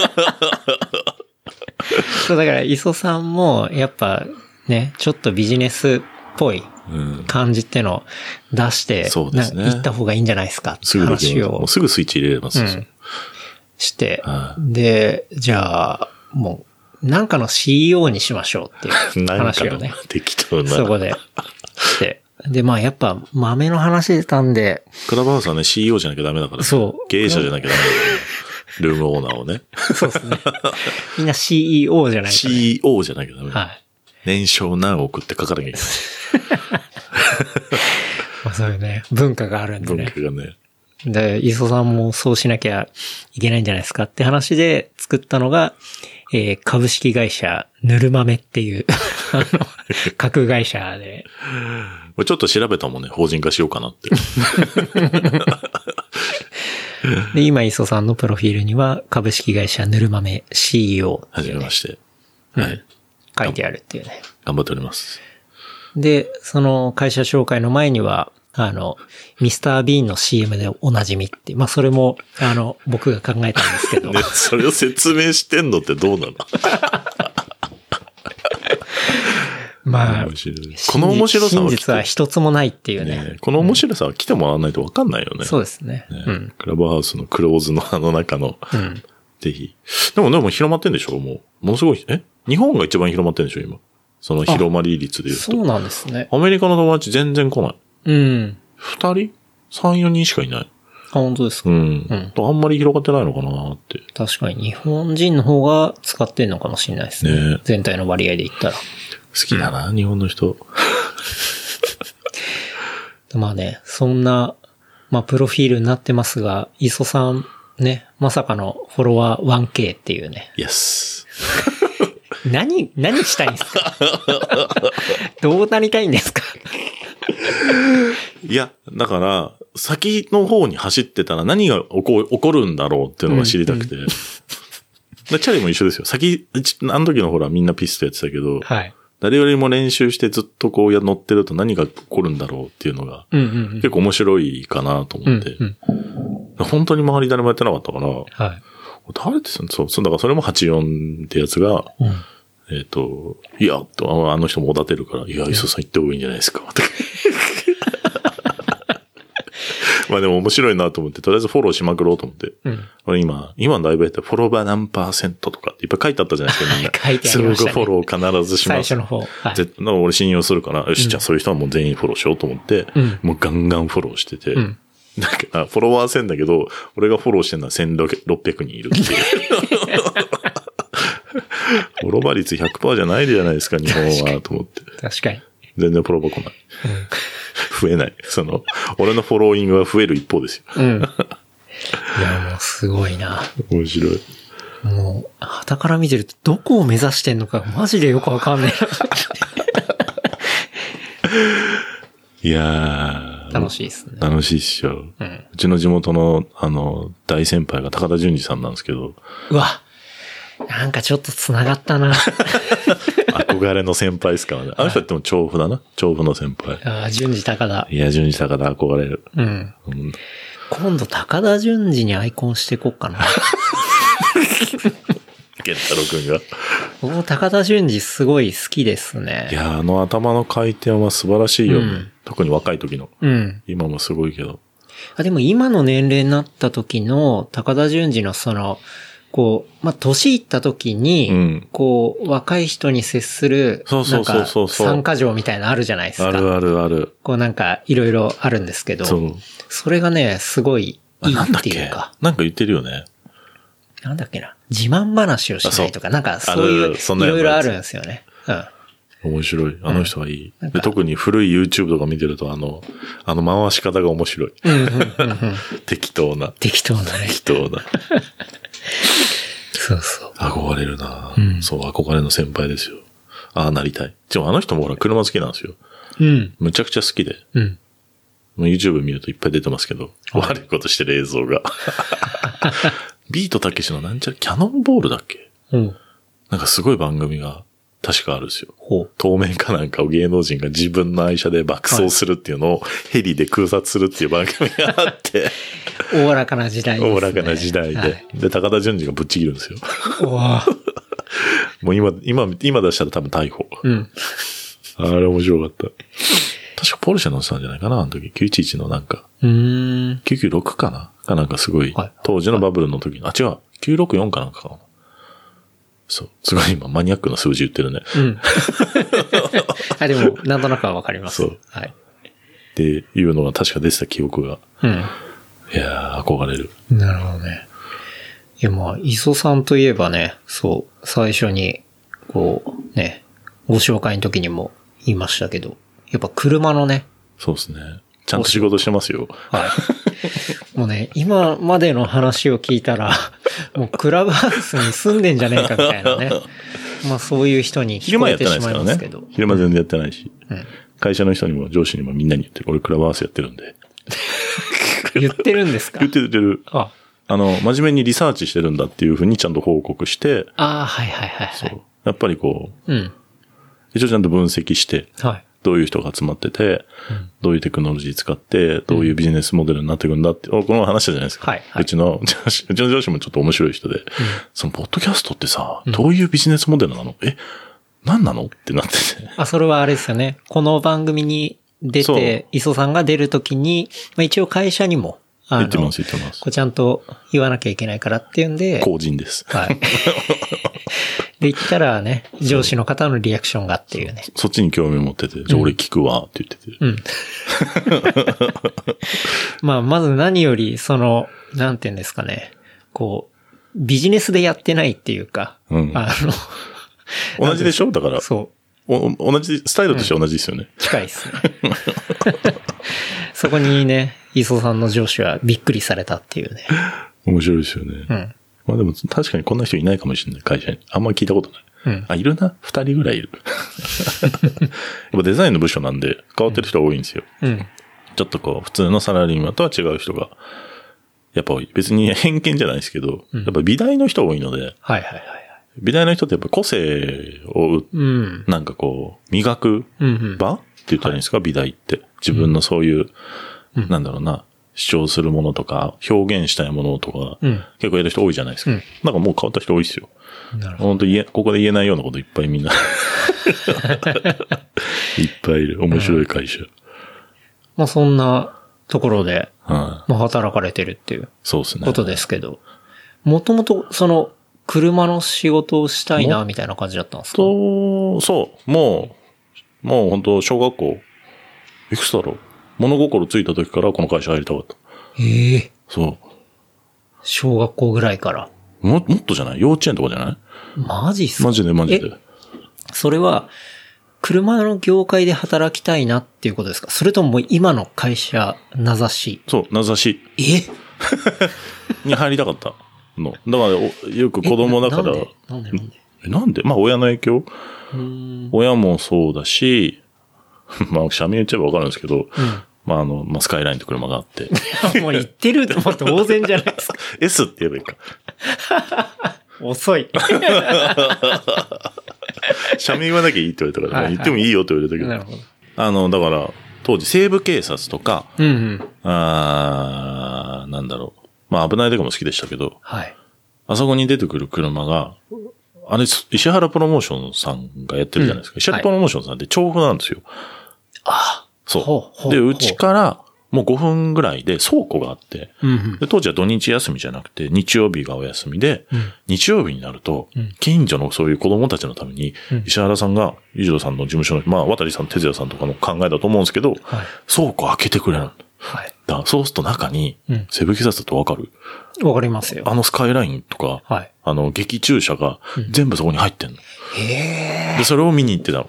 ほう、なるほど。で、見て、で、家帰って、それの絵を描いたりとか塗り絵したりして、うんうんそうやって育ったんですよ。で、家でまたそれでテレビ見てっていうのを、リアルに車も見るし、家でもまた見るしっていう生活をどっぷりしてて、で、親も好きで、うんで、じゃあ、まあまあまあ、作りたいなと。僕の場合別にデザイナーじゃないので、作りたいなとか、あの会社行きたいなっていうふうになってた。なるほどね。そう。でもそういう人多いっすよ。本当多い。うちの会社は。でも、そのじゃあ、一番のきっかけっていうのは、石原プロ。かもしれない。 まあ、親かも。まあ、親が一番初めかな。親もそうだし、西部警察。が衝撃的にあって、で、まあでもね、中爆破指定にはなんなかったんですかしてはない。あ の、西部警飛察のび感じてとかはない。なかったんですねなかったですね。車の方に興味がいった。車の方に興味がいって、で、でまあまあ、小学校の楽器の頃だったんで、うん。で、まあちょっと大人になり、うんいろんな遊びも覚え、はいまあ多少ブレて、うんブレてはいないですけど、ブレて、ブレてはいないがブレて。ブレて、まあスケボーもやり、はい。 はい。はい。街で遊びをして、まあその時は別にそういう仕事したいなとは何もなかったですけど、うん。で、なんだっけな。で、高校卒業するぐらいの時に、また車好きになって、みんなほらバイクに乗り出してて、うん。うん。で、免許をみんな取るじゃないですか。はいはいで、その時に、ああ、車欲しいなって、で、車乗り出すやつもいて、うん。で、 僕ちょっと走り屋だったんですけど、走り屋だったんですかそう。ほう。 20代はずっと車でもう、勉強ですよ。勉強。勉もう強。何でも勉強って言えばいいと思ってるっていう。 いろいろ勉うん。強して、まあ、だからそのためにもう、早く車が欲しくて、うんうん。で、親には大学行けって言われたんですけど、ちょっともう、もうご申し訳ないっつって、うんでその時はね、でも会社入れると思ってなくて、うん。で、なんだったっけなまあもうと今もあんのかなあの、工学院大学って新宿にあるんですけほど、う。で、そこで、あの、じゃあ車の勉強できるからそこに行けって言われて、うん。分かったっつって。で、首席取れば、うん一応あそこ、にもうなくなっちゃったんですけど、2年ぐらい勉強して首席取れば、大学そのまま3年生になれるんですよ。で、そこでか決めればって言われて、で、分かったっつって、バイトしてお金貯めて、んで、車買って、はい。っていう生活をしてたら、あの、まあ、たまたま、なんだったのかなまあ、首席は取れたんですよ。首席取れたんですね。だから好きだから。 はあはあはあ。車が好きだから、もうもう寝ないでそれをずっと勉強してて、うん。車の構造とかエンジンの方とかやば。ってやって、もう短期間で勉強した くて。うん。うんそしたら、あの、逆に今の会社から、うん。うん。推薦みたいなもう声がかける。あじ学ゃあ校もうにオ来フてァて、ーは来たってことですね。まあ会、その会社に来られてて、入その入試担当の方が、はじゃあ受けてみるってなって、い。うん。で、滑り込むっていう。滑り込むっていうか、まあでも向こうは取りたかったっていうこと、そう、なんかう。そう。でも、うん絶対無理だろうなと思ってたんですけど、まあ、うまうくん入れて、うん。でも全然普通に、せエンジニアかなエンジニアになりたくて、うそう。で、受けて、で、受かり、ん。うん。やったーと思ったら、なぜかデザインの部署に行き、ほう。それもなんか、なんなんか履歴に書いてたのかなデザインの。まあ、でもちょっと絵を描くのが好きだったので、うあ、んうん。こういうの好きですっていうのと、あの、当時 CAD っていうのがあって、はい、キャド。 CAD の勉強もしてて、うんで、そういう CAD ができる子が必要なんだって言われて、うんデザイン来ないって確か言われたのかな。で、まあちょっと、これ言っていいのかなこんな深い話。 会社の。 まずかったらカットしよう。で、全然でデザインの部署に来てっていう。だから全然デザインの仕事したいと思ってたわけじゃないです。ええでも、その、絵を描くのは得意とかっていうのは、さっき言ってたね、西部警察で そう、ずーっと書いてましたね。倉庫見てスケッチ してた実って家にいあうるとけこど、ろが。本当それしか書いてない。いやでももうそこでど、ね、自分でデッサン的な。そう そ。そううあ、でも、まあこれま持あってる書よきね書きの絵ですよ。子供の絵ですから。いやでもそっから、ももう、そこからう、ね、入りたくて入って。好きで繋がっていって。だから、まあね、転職ですよね。うん。 デザインの部署に入り、入り。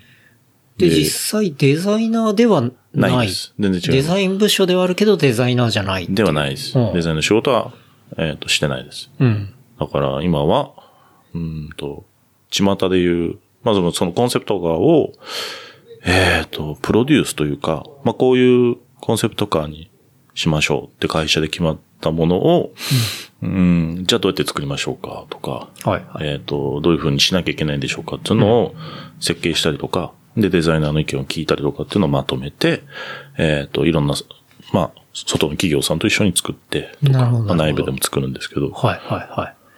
コンセプトカーっていうことは、まあ、あくまでコンセプトだから、うんそれが実際にプロダクトに落ちるかっていうと、またちょっと別の話になってくるから、うんとそこをブリッジするみたい な。そう、ケースバイケースですね。まあでも、えっ、と、真面目に答える と、すげえ真面目に答えてるな。いや、いいっすよ。あの、そうそうそう。えっ、と、まあ、詳しくはうちのそういうオフィシャルなものを見てもらうのが一番いいんですけど、えっ、と、このまんまのか、まあデザインのコンセプトなので、このまま、えっ、と、出しますよって時もあるし、ほぼ近いですよっていう時もあれば、いやいや、これはもっとこう、未来の我々のビジョンを示した、えっ、と、形ですとか、こういうところに、えっ、と、弊社は向かっています。はいみたいなのを見せるのがあれコンセプト化なので、まあ、それを、まあ、どうやって具現化しましょうかっていうのを考えて、まとめて作る人、みたいな。なるほど。そう。だからまあ一人じゃないんですよ。みんなでチームで作るので、ああいう車って。もちろんそうですよね。とんでもない数いるので。でとんでもない人が好き勝手やっちゃうとまずいの で、頭下げてすいません、お願いします、つって。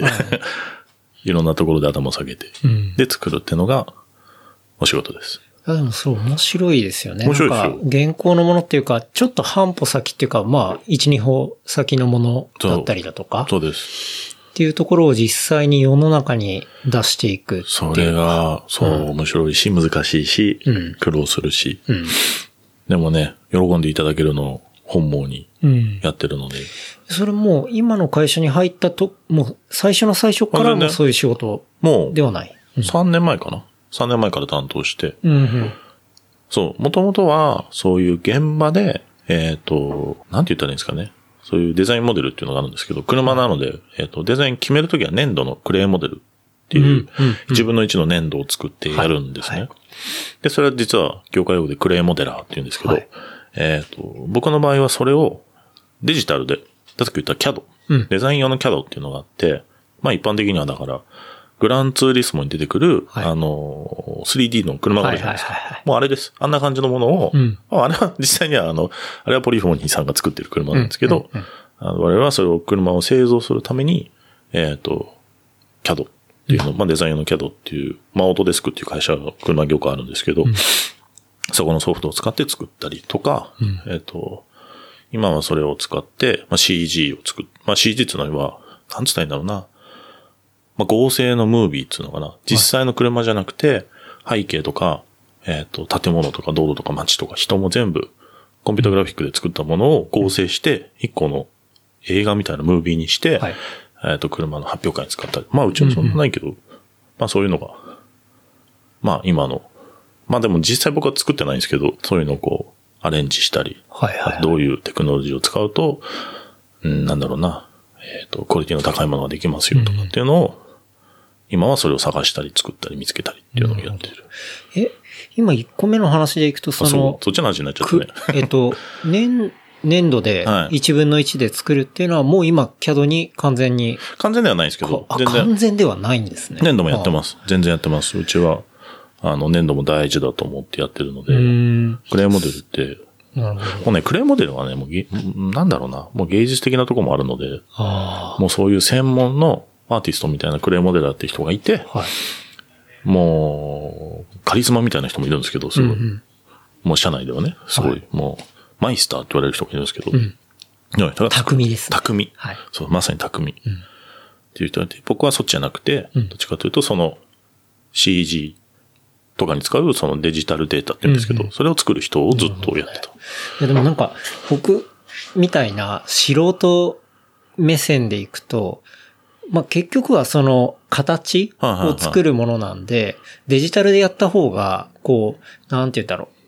簡単に部分的に変えられるし、その後使いやすいし、サイズとかそうそう、そうまあそういうデータ的な、あの、のね使いやすさもあるし、なんでそこがまだ人間の目って残んだろうみたいなえっ、と、ものすごいあやふやで、うんうん人によって見えてるものがやっぱ違うんですよね。おうこの人は丸いと思って見えてても、ある人にとっては四角いと見えたり、うんうんだから四角と思ってる人が丸作っちゃうとわけわかんなくなっちゃうじゃないですか。うん。確かに確かいに。や、僕、いやいや、これ丸ですよって言って、いや、これ違うだろうっていうのが、うんやっぱり、あの、なんだろうな、人の手にと、やっぱ車作ってるので、最終的にはこう人の手とか、感覚とか、そういうものの中でこう使われるものだから、しっかりそういう手に触れて、つえーっと、るものは手で作りましょうっていうのが、やっぱ正確なんですよね。なるほど。だから、あの、そこの強さをうまく使いながら、両方使ってます。うんそうやっぱね、なん、なんなんだろうね。 だだから言っちゃうと、その CG とかを、まあアニメーションもそうなんですけど、あの、やっぱり、まあ僕そんなにそこはどっぷりやってないですけど、やっぱりカメラのレンズうん。とか、フォーカスのその距離とか、レンズの、なんていうんですか、焦点距離っていうんですかはい。によって、車の見え方っていくらでも調整できるんですよ。ああ、確かに、そう。そうっすよね。だから、うん、どんなにダサい、うんあの、怒られるかもしれないけど、どんなにダサい車作っても、うんカメラのレンズでかっこよくギュッてやっちゃう確かとに。、まあ、かっうこまよく見えちゃうくんで切すよ。り取れ そうば、じゃあここのアングルがかっこいいなっていうところだそうそうそうけそう切り取ればってことですよね。それで、うんあの、ちゃんとしたものを作れないので、うんうんうんそういうのは1分の1のそういうもので見るっていうのが、はいはいはえっ、と、今の主流なのかな。でも中国とかは結構違いますけどね。い。うーん。どの会社も今はそういうふうにやってるはずです。あ、もうデジタルで。そうそうそうあー。クレーモデルってのはやらないでってことですか中国の方は。ああ、でもやってると思う、やってると思います。うん。あの、大なり小なり。ん何かしらは、うん、うん、うん。でもね、あっちの会社の常識はうちの常識じゃないので、うん。もうとんでもないことになってるっていうふうにいつも聞くので、あ、そうなのとんでもないっていうのは。あのーなんだろう。っていうさっきみたいな話を、うん。やっぱりつ歴史がある企業って土、まあ、どの企業でもそうだと思うんですけど、自分たちのその培っ歩んできた道を、うん。なかなか否定しない、否定しなくてもいいんだけど、まあ、あの、こういうことをするには理由があるっていうのは自分たちの歴史で知ってるじゃないですか。うん、 うん。失敗もしてきてるし、成功もしてきてるし。それがないので、そうかそうか。思いつきでできるんですよ。はこんなんこんなん関係ないじゃん。当たり前だからいいよ、やっちこっゃいちの方なが効率的じゃん。い。いいじゃん、かっこいい。いいじゃんって言っちゃうんですよ。 だから、なんだろうな。これ聞いてる人にそういう会社がいてまずいけど、テスラの人、はい。テスラが、あの、躍進したのは、やっぱそこなんですよね。うん。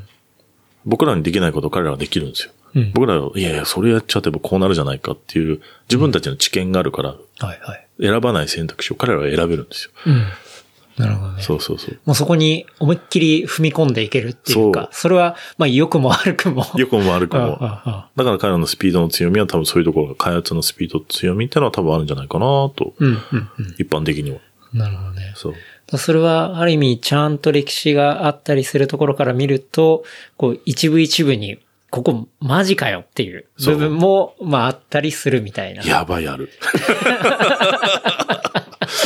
なるほどもうね、びっ初めてテスラを見たときは、いや、これはうちには作れねえなっていうのいっぱいあった。うん。で作れないっていうのは、これで世の中出すってマジみたいな。例えばだって、日本って今災害大国じゃないですか、はい言ったら、どこで洪水が起きるかわからないし、どこで地震が起きるかわからないし、はいはいっていうことを想定して、じゃあ例えば冠水テストとかってあるんですよ。うんうん。車が水にどこまで入っても大丈夫ですかってなるほ多分やってると思うんですけど、はいこうやっててこれで大丈夫なのかなっていうのが結 構、否定はしてないですけど、多分大丈夫だと思うんですよ。はいやってらっしゃると思うんですけど、うんうんあ、やっぱ違うんだな。俺らの知らないところでアプローチしてやってるから、こういう、なんだろうな、マージンの取り方とか、うんうん。そういうとこが多分随所に出てるんだろうなっていうのを、うん。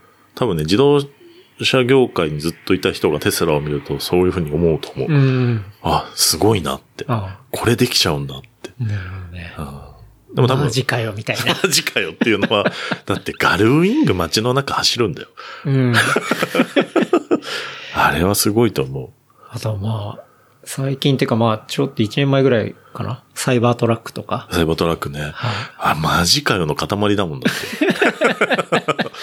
あれは、素人の僕が見てもマジかマよっジて思かいよまでししたょ。ね。はいだから、これまでの規制の、だからアウトオブザボックスっていうか、規制概念にとらわれないうんっていうことなんだろうなって。うんだからテスラも、いややめちゃったのかなあのこの業界って結構人の人材の流通も結構激しいので、はい、はい。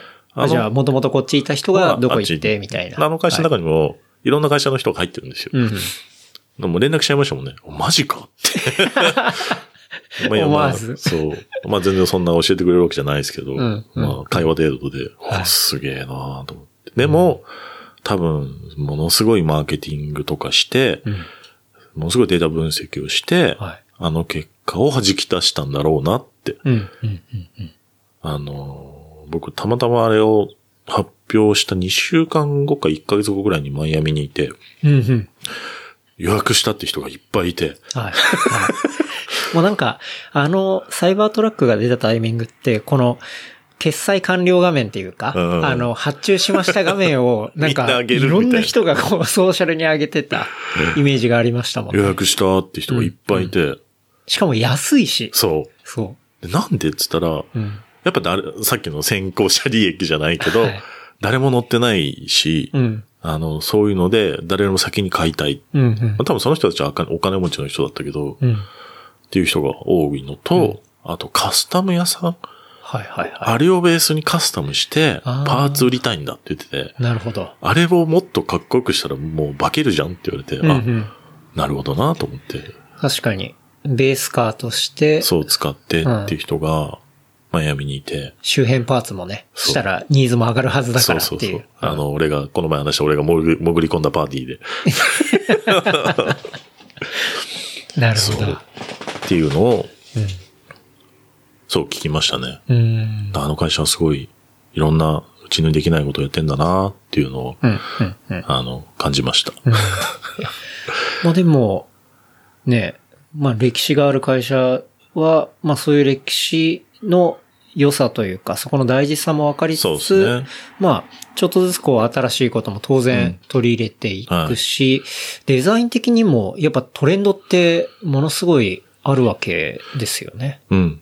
全然ありますね。うん。なんだろう。トレンドもあるし、えっと、あと、実は、えっと、なんだ、作法作法。作法もあるんですよ。ほこういう、例えばこのブランドは、こういうこの形のこの中のボックスの中に収まる形にう。うん。な、ならなきゃいけないというかなってる。はいはいはい。例えば、あ、じゃあ BM、もう面白い、もういつもの話なんですけど、BMW はい。もう先輩に教わったんですけど、んえっ、と、ヘッドランプってあるじゃないですか。はい。で、横から見ると、だ誰が見ても BMW って分かんなきゃいけないので、うんうん。スポーツ、スポーツタイプの、例えば、えっ、と、5クラスとか3とか、うん。今いろいろあるじゃないですか。うんで、絶対にヘッドランプの、この何ここ、目尻はい。目、目頭こっち。目尻ですね。目尻。はい目尻の高さが、ホイールアーチって言って、えっ、と、タイヤが入るあの、こう、穴があるじゃないですか。はいあの穴と合うんです。ほうほう必ず合ってる。ほう。あの、大概の BMW は合ってるんですよ。うん。そうすると顔がすごく薄く見えるんですね。はあはあはあで、そこから車の形をブーッと作ってるので、んどんなに車が大きくても顔が薄く見えるっていう効果を必ず BM さんはやってて、うんうんそういう、そのお作法そういをう、、そうか。メーカーごとのブランドコードみたいなものがあるっていう。お作法が必ず決まってて、はいはい。っていうのを、あの、中でみんな新しさをこうトレンドを入れてる。うん。な BM だったら、えっ、と、今グリルがどんどんでかくなったじゃないですはいか。はいはい。まああれはなんでなったのか僕わかんないです けど。あと今日見てきたのは、H さんの、H 社のあの、はい新しい SUV が出たんですけど、はいはい言ってもいいのか俺の会社じゃな いから。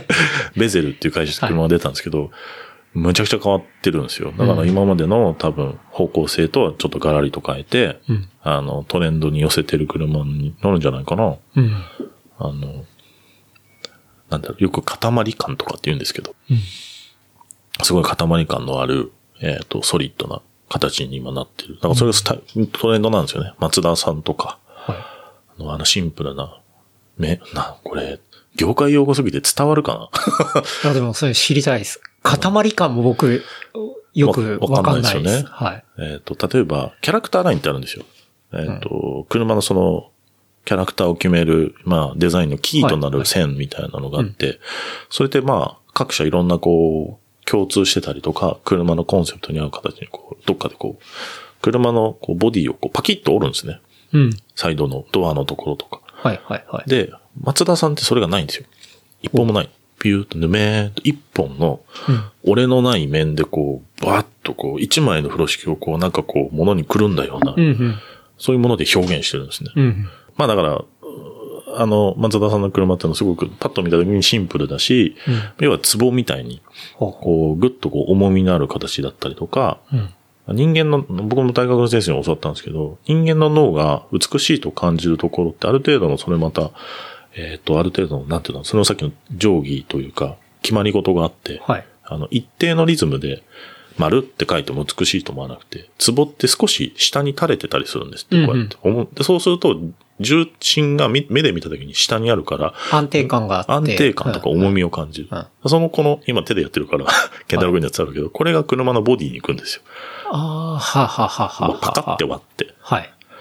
そうすると、パッて人が見たときに、さっきの丸でこう表現されるより、うんなんか下に垂れてると、あ、なんかずっしりしてるよね、あとか。ーで、なるほど上に行くと、ちょはいっと、あ、なんかこう、なんだろうな、ちょっとこう、シュッとしてるっていうんですか、うんあの、軽く見えるっていうはか、いスポーティーに見えますよね、とかっていうのを、各メーカーさん、デザイナーさんはいろいろ考えて、うんあの中にいろんな表現を入れるんですね。あなんかそこで個性だったりとか、ブランドのアイデンティティだったりとか、っていうのを入れて、うん和だったり、日本のブランドだったら和だったりとか、ーうんで、アメリカだったら、 マニアックなんですけど、トラックってあるじゃないですか。はい。よく日本にも売ってくれよっていうトラック。うん。ああの、れピックアップトラックピみッたクいアな。ップトラック。はい。あれ、必ず守らなきゃいけないルールがあって、うん。あの、まっすぐなんですよ。バーンって。えっとこういう、フォルクス、例えばフォルクスワーゲンのビートルみたいに丸いトラックって作っちゃダメなんです。ああ。ダメってことじゃないけど確かに。確かにやっぱり、アメリカって滅馬車から始まってる文化なので、うんうん。うん。馬車って四角じゃないですか。はい四角に丸がついてるだけでしょ。確かに。あれがトラックなんですって。ああ。 なるほど、ね。あのイメージでトラックを作ってるから、うん。丸いトラックが出てくるとみんな違和感なんですって。あこれトラックって。うん。だから感覚の話なんだと思うんですけど、確かに。そう。でもね、そういうね、あアメリカに行くとトラックの歴史ってのがあって、い 本があって、あ。ほう。歴代のトラックがこうバーって並んでると、一番初めやっぱ滅ぼしなんですよ。うんうん。で、そこから、こう、それを引き継いだ形になってるんだよっていう。うんうん。実はそういう、なんなんだろうね。決まり事じゃないけど、お作法があって、なるほど。そう。ないろいろね、はいはいはいはあの、スポーツカーって言っても、あの、いろんな上、なんだ、お作法の中で車ができてるので、い。うんうん。そういう目線で見ると、うん。あ、でも今 YouTuber の人とかがそういうのを解説してたりするので、へえ。そう、車の YouTuber 見ると、うん。あの、いろいろ勉強になると思います。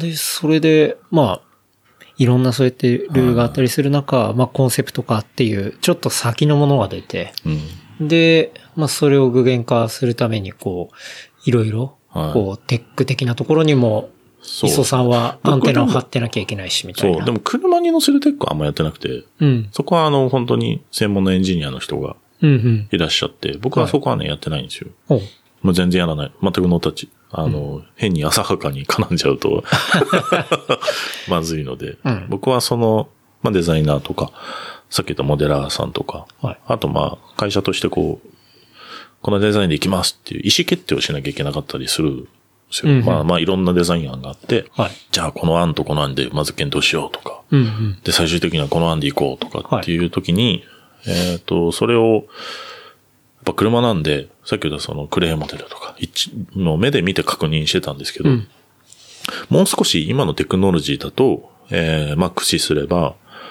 えっ、と、まあ、実物にはかなわないけど、うんえーと最終的には実物で見なきゃいけないと思うんですけど、はいまだ、あの、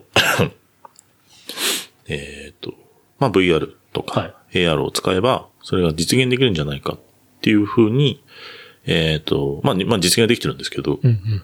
えっ、と、それを、えっ、と、探して、実現できるテクノロジーを探してきて、そまあ、ソフトウェアとかハードウェアとか探してきて、えっ、と、社内に、えっ、と、インプリうんうん。だからディプロイというか、えっ、と、適用していく。はい。で、ただ適用も、うーん、まあ、ただ買ってきて使っちゃえば一番楽なんですけど、案外そうでもなくて。あと、偉い人に、ほら、高い買い物なんで、これやるとこんなに儲かりますよっていうのをちゃんと証明して、えっ、と、社内でたくさん使ってもらうようにはいはい。動くっていうのが実はもう一個の仕事。なるほど。そう。あ、じゃあ、社内検討用に、この最新技術をこう引っ張ってそうきそうそうそうそて、うで、展開していくって。展開していくっていうあそこの役割ってことっすね。そう。ああでもユーザー数がやっぱ半端ないんで、うんうん。、うん百人いるので確か に、社内、社内って言ってね。めっちゃいるからっていう、めちゃくちゃいるので、ああの、すごい投資になるので、うん。であと、ただ、ね、効率化が分かれればものすごい、あの、はいはいはいペイバックというか、うん利益にもなるので、うんまあでもまあどの会社でも同じですけど、きっと、そういうのをこう、世界中で誰よりも先に探すのがお仕事です。うーん。なるほどね。今、今全然どこも行ってないですけど、ああ。じゃあ、やっぱそういう技術とかを、あの、ハンティングするっていうのは、国内もあったり、まあ、当然海外もあったりっていう。えっ、とね、コロナ前は国内はほとんどなかったです。うんうん。もう全部海外。はい。まあ多分その業種が、まあ VR とか CG とかアニメーションだったので、特殊なので、あまあでも国内にもいっぱいあるんですけど、素晴らしいメーカーさんいるし、あそれで、なんかこの近所もたまに来てたんですけど、なるほど。あのー、スタートアップとはかい、やってる方いらる、いらっしゃるんで。でも多いよね、スタートアップの人この辺ね。あ、ここら辺ですうか。ん。なんかそんなイメージが勝手にある。うん秋葉とか、こっちの浅草橋とか。うん。結構、そうですね。アプリの会社とかも近くにあそったこりさ、ベースって書いてあったって、あのベースベースは違いますね。違うあれ、あの、すぐ、そう二つ隣ぐらいですね。あそこは三軒建築事務所ですね。また別の。びっくりした。ここで、なんかこんな、6人ぐらいでミーティングしてたそうそうから、あそこはまた別のあ事務所ですね。おしゃれなオフィスだったなと。うん。そう、でも、基本は、あーそうですね、アメリカとかヨーロッパとかに行って、展示会に行って、えー、実際に展示会とも展示会行かないんですけど、うん。人に会うだけで、はいあの、え。CG とかだったら、何でしたっけ C グラフ。シーテックとか。シーテックも、シーテックはあんま行かなくてああ、シーグラフっていうのがあ、、C グラフだ。そう、シーグラフと、えーっと、オースチンでやってるやつ、どうだっけなんだっけあれ。 忘れちゃった。有名なのがあるんですけど、いくつか。え、サウスバイ。サウスバイ。はいサウスバイと、シーグラフシーグラとフ、まあ、セスも一応。うん、う行んっ。てセス、はい。まあ、セスっていうのは、まあ、もともとは家電のそういうエキスポみたいなそうですね。ものだったし、えー、C グラフっていうのは、コンピュータグラフィックスのエキスポそうですね。ですよね。うん。学会っつうのかなカンファレンスなのかな、一カン応。ファレンスか、あれは。うん。で、えっ、と、サウスワイっていうのはまあ、音楽とテクノロジーとみたいなところの、オースティンのイベサンウストバです、ね。イの実は俺あんま行ったことないんですよ。あの、うん他の方にお願いしてて、行ったことなくて。シーグラフは、毎年。はい。と、その手前の前後でいろいろある、まあ映像系のイベントとか、うんうん。あとは、まあ企業さんがやる、なんつうんだろう。発表会っていうの、はいフォーラムっていうのかな、うんうんイノベなんかそう、そういうフォーラムみたいな会議体があって、はい。まあ自動車業界の人が一気にこう、わっと集まるのが、うんヨーロッパだと多いのかな、うんそういうのやってて、はい。そこに参加して、はいスピーカーとか、うん。まあ聞く側とか、うんあとは、そうだからね、セス、だからシグラフもセスもそうなんですけど、はい僕一切会場行かないんですよ。 会場行っても、もうネタなくて。うん。まあだからシグラフってカンファレンスって上の、大概上の階でこう、えっ、と、大学の先生が発表する最新の技術発表があって、はい。とか、俺こんなことやったぜっていう発表があるんですけど、まあそれはちょっと聞くんだけど、ほとんど、これ、どうしようかな言うのやめようか な。まあ、ダメだったら P で。いや、あの、会社的には OK なんですけど、あああの、競争なので、うん。でもね、あの、会場には行かないです。ホテルのスイートルームをはしごしてます。ずーっと。うーん。だから、なんだろう。1日4社とか5社とか、はずーっとはしごして、い。うん。で、そこであった、で、並んだりするんですよ。だからまあ、要はスタートアップとか、これからこの技術を発表しようとしてますっていう人って、その展示会に並べちゃったらうん、取られちゃうじゃないですか。確かにだから、売りたい人だけ呼んで、はホテルで見せるんですよ。い。うわぁ、そうなんだ。そうやばい、その話。だから日本の代理店もうん。入ってないんですけど、だかはい。ら代理店より先に行かなきゃいけないんですよ。そっか。そうじゃあ、事件は現場で起きてるんじゃなくて、じゃなくてスイートルームで起きてる。最新のテックはスイートルームにあります。ああ、そうなんだ。そうなんですよ。まあまあでもし普通にアメリカではみんな知ってることですけど、うんなるほどね。インそのインビテーションをいかに獲得するかっていうのがはあはあ大事で、だから節数もそうだし、まあ多分どの技術系の展示会だと多分全部そうだと思うんですけど、なるほど。えっ、と、スタートアップとかは、まあ特にスタートアップじゃなくてもこれからこういう商品を売りたいですっていう、ある程度大きい企業も、うん。みんなホテルのスイートルームとか部屋とかを取って、やるってことですよね。だからもう会場の、会場ではな くて。会場じゃなくて周りのホテルうでん起きてるのが、本当のシーグラフとセス。はいはいはいはい。本当の。本当のセスはホテルで起きてます。なるほそどうね。でそのホテルをうんどれだけの数はしごできるかっていうのをはいはスケジュール作るんですよ。い。うん。飛行機降りた空港から、まずどのホテルに行くって全部決める。はい。で、現地のスタッフとかが、まあ、うちの場合いたりすると、うんそいつに全部アポ取ってもらって、1日どれだけ行けるかっていうのをバーって見て、空き時間にちょっと会場 行く。休憩がてら会場に行く。休憩がてら会場に行くああ。え、でも、その、行ったら結構シークレットそう。というか、内容本は当にインビテーションというかそういう情報が来ない人しか行けないわけじゃないですかいけ。ないです。そういう情報っていうのはもうコネクションコネクションになってくるんですかえっ、と、一例えば初めて行ったら、はいえっ、と、前夜祭とかあるんですよ。うんうん。あと、まあ、高野菜もあるんですけど、はい 高野菜って言わないから、アフターパーティアフターパーティー。 ー。高野菜でしょこう文化祭みたいな。ろなんだっけうん。初めまのやつはあプレパーティープレパーティーみたいなのがあって、必ずそこに行くんですよ。うん。で、こうやって飲んで、うん。で、ほら、ネームプレートをみんなつけるから、はい。社名なんかバレてるんですよ。はいはいはい。で、面白そうな社名とか、ウェブで事前に見たやつがいたら、うん。話しかけて、うん。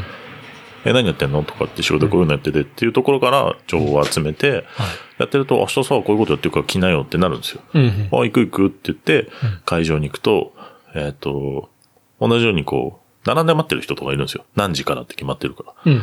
で、バーっと前にいるやつとかいて、え、どっから来たのつって、こうこうこう、つって。お前下の階行ったとか、あ、行ってない、何やってんのつって、下でこういうのやってるぜ。あ、行く行く、つって紹介してよ、つって行くんですよ。ほうほうほうほうルームホッピングする の。なるほどね。そう。クラブハウスでしょ。そこで繋がってくるん だ。ルームホッパーですよ。ルームホッパルームホッー。なパー。るほど。だから、え、でもじゃあ、まあ、事前にある程度は組めるけど、うんその現地で、プレパーティーいで、ややっぱ飛行機あじゃあ、あそこ、今日行っとこうみたいなことっていうのも割と、そのね、場で臨機応変に。もう変えちゃって、うんごめんね、ちょっと行けないわっていうのは、もうこれ行かなくていいかなっていうのは、ちょっとごめんね、ちょっと行けないわって言って、うんうんまあ、今だとまあ Facebook とか LinkedIn でこはい。う、メッセージ送って、うんあ、じゃあ今度ね、とか。うん。で、その最中にも、あの、リンクドインとかだとほら、来てるってわかるじゃないですか。今はいどこにいるよとかってやると、あ、お前来てんの急ぎ来てんのかってなると、ちょっと何時ぐらいアポ取れるかってなって、スケジュールをガンガンガンガン埋まってくるんですよ。うんうん。で、そこから情報もらったりとか、い新製品、新しい商品紹介してもらったりとか、うんっていうのをやってる。だから会場はほとんどいないです。へえ、そうなんだ。面白。そう。あーだから、これから出、でもまあ何が出てるとかやってるって一切言っちゃいけないんですけど、うん、うん。絶対喋れないんですけど、っていうのを、あ、ね、これやってんだろう。ずっとやってますね。5、6年もっと ?6、7年やってる。そう。面白いですよ。 まあ誰に教わったわけでもなく、うん。行くとそういうふ、もうもうそういう雰囲気があるんですよ。多分日本、まあでも、向こうで働いてる日本の方だったら多分知ってると思うんですけど、そういう文化も。うん何なんでしょうね、これ。面白いですよ。磯さんでもそういう風なハンティングをし始めた1年目というか、うん。最初の頃っていうのはそういう勝手っていうのはもう先輩が教えてくれたりみたいな。えっ、とね、現地のスタッフ、まあ辞めちゃった友達がいるんですけど、が、シリコンバレーにいて、はい。で、シリコンバレーだからまあ当然情報豊富なので、うん。あとは、まあ日本で、えっ、と、まあ紹介、まあそういうお仕事つながりの代理店さんとか、メーカーさんが、ちょっとい現地の、あの、まあ、本部っていうんですか、行ってくださいとかで行ったりとか、の時に、えっ、と、ついでにこう、じゃあ、まあ当然そのイベントの時に行くので、んあの、事前にアポ取っといたんで見に行きましょうみたいな感じでそのルームをうん。紹介してもらって、うんそこからきっかけで、どんどんどんどんどんどん、ああ。ずー っと。で、まあ年々いろん年な々コネクションも広がってるし広がみったいな。て、行くと大概みんな知り合いみたいうん。うん。 な。おいっすおいっす、みたいな。ええ狭い、狭い業界なんで、はいはいはい。面白いですよ。最終的にはね、NB、NVIDIA ってわかります NBD はわかります。 ?NVIDIA はいの本部まで行けました。あの革ジャン社 長の。そうそうそうそう。すごかった。NVIDIA の本部はちょっと俺写真いっぱい撮っちゃった。おーここまで、なんかあの、なんだっけ、やりすぎの関さんじゃないけど、おーここまで来たかーと思って。NVIDIA の本部ですよってのがあった。うーん。すごかった。あの、グラフィックカードとかを開発してる、世界トップシェアですよね。ソフトバンクか親会社かな。そう。すごかった。城みたいだった。へえ。ああ、ここかーと思って。世界を牛耳ってる会社だーと思って。うん。まあ、あある一部のね、はいこの業界の。だから VR、AR やってる人はみんな NVIDIA を使わざるを得ないうんうん業界なんで、行って、うんっていうのを、うんずっとやってますね。だから、 さっきの話じゃないけど、セスとか、あの、シグラフ行ったら、あの、報告書は、現場の報告書を書いちゃダメです。 ルームホッピングの報告をした方がいいです。なるほどね。だから前夜祭から行った方がいいと思います。はいはいはい。だから、本当にね、その会場でのレポートを書いてるやつは仕事ししててない。ねえっていう。 そんなレポーターが来て俺もう読まないですよ。いらないあって。意味ない。意味ないです。うん全然意味。まあ意味なくはな いけど、楽しいこといっぱいあるし、出たんだ。まずいな。日本から出てる人もいっぱいいるからま ずいな。俺は語弊があるね。大学とか、シグラフとかね、あはの、早稲田とか慶応とか東大の方いっぱい出てるんで、うん、うん。なんだっけ、有名な、あの、ワイドショーのコメンテーターもしてる、俺よく知らないけど、なんだっけな。なんか有名な人、日本の。あ落合陽一。あ、そうそうそう。ああ落合陽一も出てて、はいシグラフ。うん、うん。だけど、ああ、大変だなと思って、まあいいやと 思って。話さなくてもいい。落合陽一さんからほら、はい。まあ、ぎゅジャンル違うので、うん。どこ行っても落合さん、ん結構合うな、落合さん。うん。でも向こうもわか、向こうは分かってないだろうから、ああ、はい落合さんだなと。でもまあいいやと思って。まだメイン会場いるんだ。あ、いるんだな、大変だなと思って。 一切、だからご飯食べに行くとか、はい。一応チケットは持ってるんで、うんうんまあ入って、あの、歩いて、まあいろんなのを見てもらったり、まあそこにもいっぱいいろんな技術はいっぱい当然転がってるし、うん新しい情報もあるんですけど、うん、まだ研究段階のものがやっぱ多いので、はいはい僕らみたいな企業が買える案件じゃないんですよ。うん、うん。まだまだ研究段階ですっていう発表がいっぱいあるんで、うんいや、面白いですよ。なんか面、白い。多分ね、日本の大学生が、そこに行って発表するのが、何単位になってんじゃないああ、そうなんですね。多分、おそらうんく、早稲田慶応の方とか、はい、はい。いっぱい来てるけど、もうちょっとアカデミックな段階で、そそうそうそうこでやるっていうことが。発表するってことが多分、その研究成果発表になったのかな、と思います。っていうのが本当いっぱいいる。うん。うんまあそういう場だし、正解だと思うんですけど、逆にだから俺が間違ってる。いや、でも実際にね、メーカーでいてそ、うで、もうリアルに本当にね、まあ、プロダクトというか、まあ、社内に落としていかなきゃいけないっていうところになると、やっぱそういうハンティング の仕方になるってこといです。かにいかに面白いのを誰よりも先に見つけるかをうん、うん、ずっとやってますね。うん、うん。だから、シーグラフがどこで、シーグラフじゃないの、セスがどこで会場が起きてるかって俺知らないんですよ。ホテルしか知ら ない。第2会場とか第1会場って言われるけど、は自分の、まあ、会社が出てたりするんで、あ。うん。行って、はい。で、コンセプトカー置いてあるんで、うん様子見に行って、うん問題ないって話して、じゃあ帰るねっつって、帰るっていう。なるほど。いや、でも、まあ、それは、まあ、コロナ前というか、コロナ前までそういうですとねころで、うんね、そうやって、まあ、スイートルームの、うんルームホッピングをして、あの、新しいものを、なんかスイートルームのルームホッピングってなんかいかがわしいよね。 いかがわしい ですね。何やってんだって話や。パッと聞きは。なんかねあれですけど。もうなんか、なくなっちゃうんだ。でもベガスはないと思うけど、うん。ちょっとした都市とかで、例えばロスとか、アナハイムとかでやるんですけど、うんホテルのとかスイートルームがなくなっちゃうんですよ。売り切れちゃったんだ。ああ。まずなるほどね。で、あの、部屋がない時に、何ルームシェアのとことか借りてるかスタートアップとかもいて、ほう。あの、いや、今はね、有名な会社になっちゃったんですけど、VR でね、多分やってる人は知ってるけどバージョっていう会社があって、ほえ XR っていうのがあるんですね。う。うんうん。まあ、要はここにカメラがついてて、VR のゴーグルの正面にカメラがついてて、はいそこで出てる現実世界と 3D の CG をこのレンズの中の映像で重ねちゃう、見せちゃうう。んうん。まあ、要はあの、ポケモン GO がここで見えるみたいなはいはいはい。状目態。で見えるみたいなそう。。XR って言うんですけど、エクステンデッドリアリティってやつですね。エクステンデッドリアリティはい。それをやってたバージョって会社があってうん、もともとカリフォルニアの営業は3人ぐらいしかいなくて、はい。 大体でも4年ぐらい付き合いがあるんですけど、うんその時は、あの、俺ら行くけど、お前ら来んのかって、いや、行く予定ない。ちょっと待ってくれ、っつって、うんシェアハウス借 りて。やってそうか、スイートルームもないから。スイートルームないからうんうんでもそれぐらい、だから発表前だからもう行けないし、つって。まあでもいろいろそういうのがね、楽しいですよ。面白いですね。でも、今って、まあ、なかなか向こう行くの難しくて、うんうんその情報の取り方って、全然結構難くないですかだから、どんぐらい減ったんだろう。半分以下ですよね。うん。まあでも、つながりあるところとは連絡取り合ったりとか、ズームで、まあうちズームじゃないですけど、まあそうウェブミーティング使って、はい。やったりとか、うんで、最近は、えっ、と逆に国内のメーカーさんとか、まあ企業さんと一緒に、はい。あの、頭下げでご迷惑かけながら、うんうん。助けてください、っ つって。すいません、つって、こんな、こんな企業のためにいろいろって言いながら、おはい一緒に、はい、やらさせてもらってます。ーなるほどね。そう。う。うん。あ、でも、そっか。社名言ってねえからな。何やってるって言えないんだよ ね。まあまあ、そのうち、クラブハウスで言おう。 もっとダメじゃないです か。なるほどね面。白いですよ。今、グローブとかっても出てきて、出てきてとかずっとやってて。あの、手で V- 何か。 VR グローブですそうね。ですね。そうお VR グローブ。だからもうす、仕事で使うには、まあ、当然有効なんですけど、うん。これが出てきたら、もう世の中の、オキュラスクエストとかほら一般的になったじゃないですか。はい。なりましたね。 Facebook が出してる。うんうん。もうあれに、あれもほらハン、ハンドトラッキング、手が出るんですよね。うん。そう、それでこうやってメニューコントロールできるんですけど、はい。あれに持ってる感触が変わるんですよ。例えばリモコンとか、うんうんグラスとか。はい。まあ、グラスを持つって言ったら今度は温度もここに指先に表現しなきゃいけないので、はい。人間が持ってる感覚って摩擦と温度と、あ、摩擦から温度を感じてるんだ。うんうん。で、素材を分かるらしくて。うだん。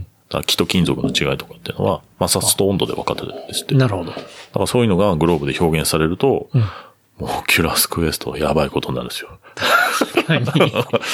本当ですねう。ん視覚だけじゃなくて、触覚というか。そうそうそう、ハプティック。クスって言うんですけど、うで、持った時には、えっ、と、手先に、まあ、いろんな種類があって、バイブレーションするタイプとか、はい本当に指にこう、圧うん。をかけて持ってますっていう感覚にするのとか、あー今そんなもんかな。うん。でもグローブしないタイプはいろいろ超音波で物持ってるとかいろいろあるんですけど、うんうん。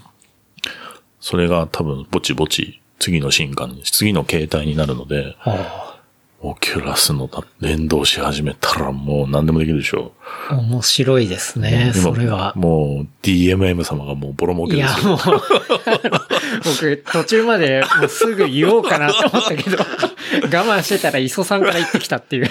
DMM までしか言わないですけど、DMM さんものすごいビジネスになると思うんですよ。そうですよね。もうそこに金脈がすあごりいすとぎ思るうっ。て話、今でもすい。ごいと思う。オキはいュラスで。うんうんうんいやーす、まあね、だってインターネットと同じ仕組みは同じですもんね。まあそうですよね。ねうん。 AV 業界はがいインターネットを押し広げたのと一緒で。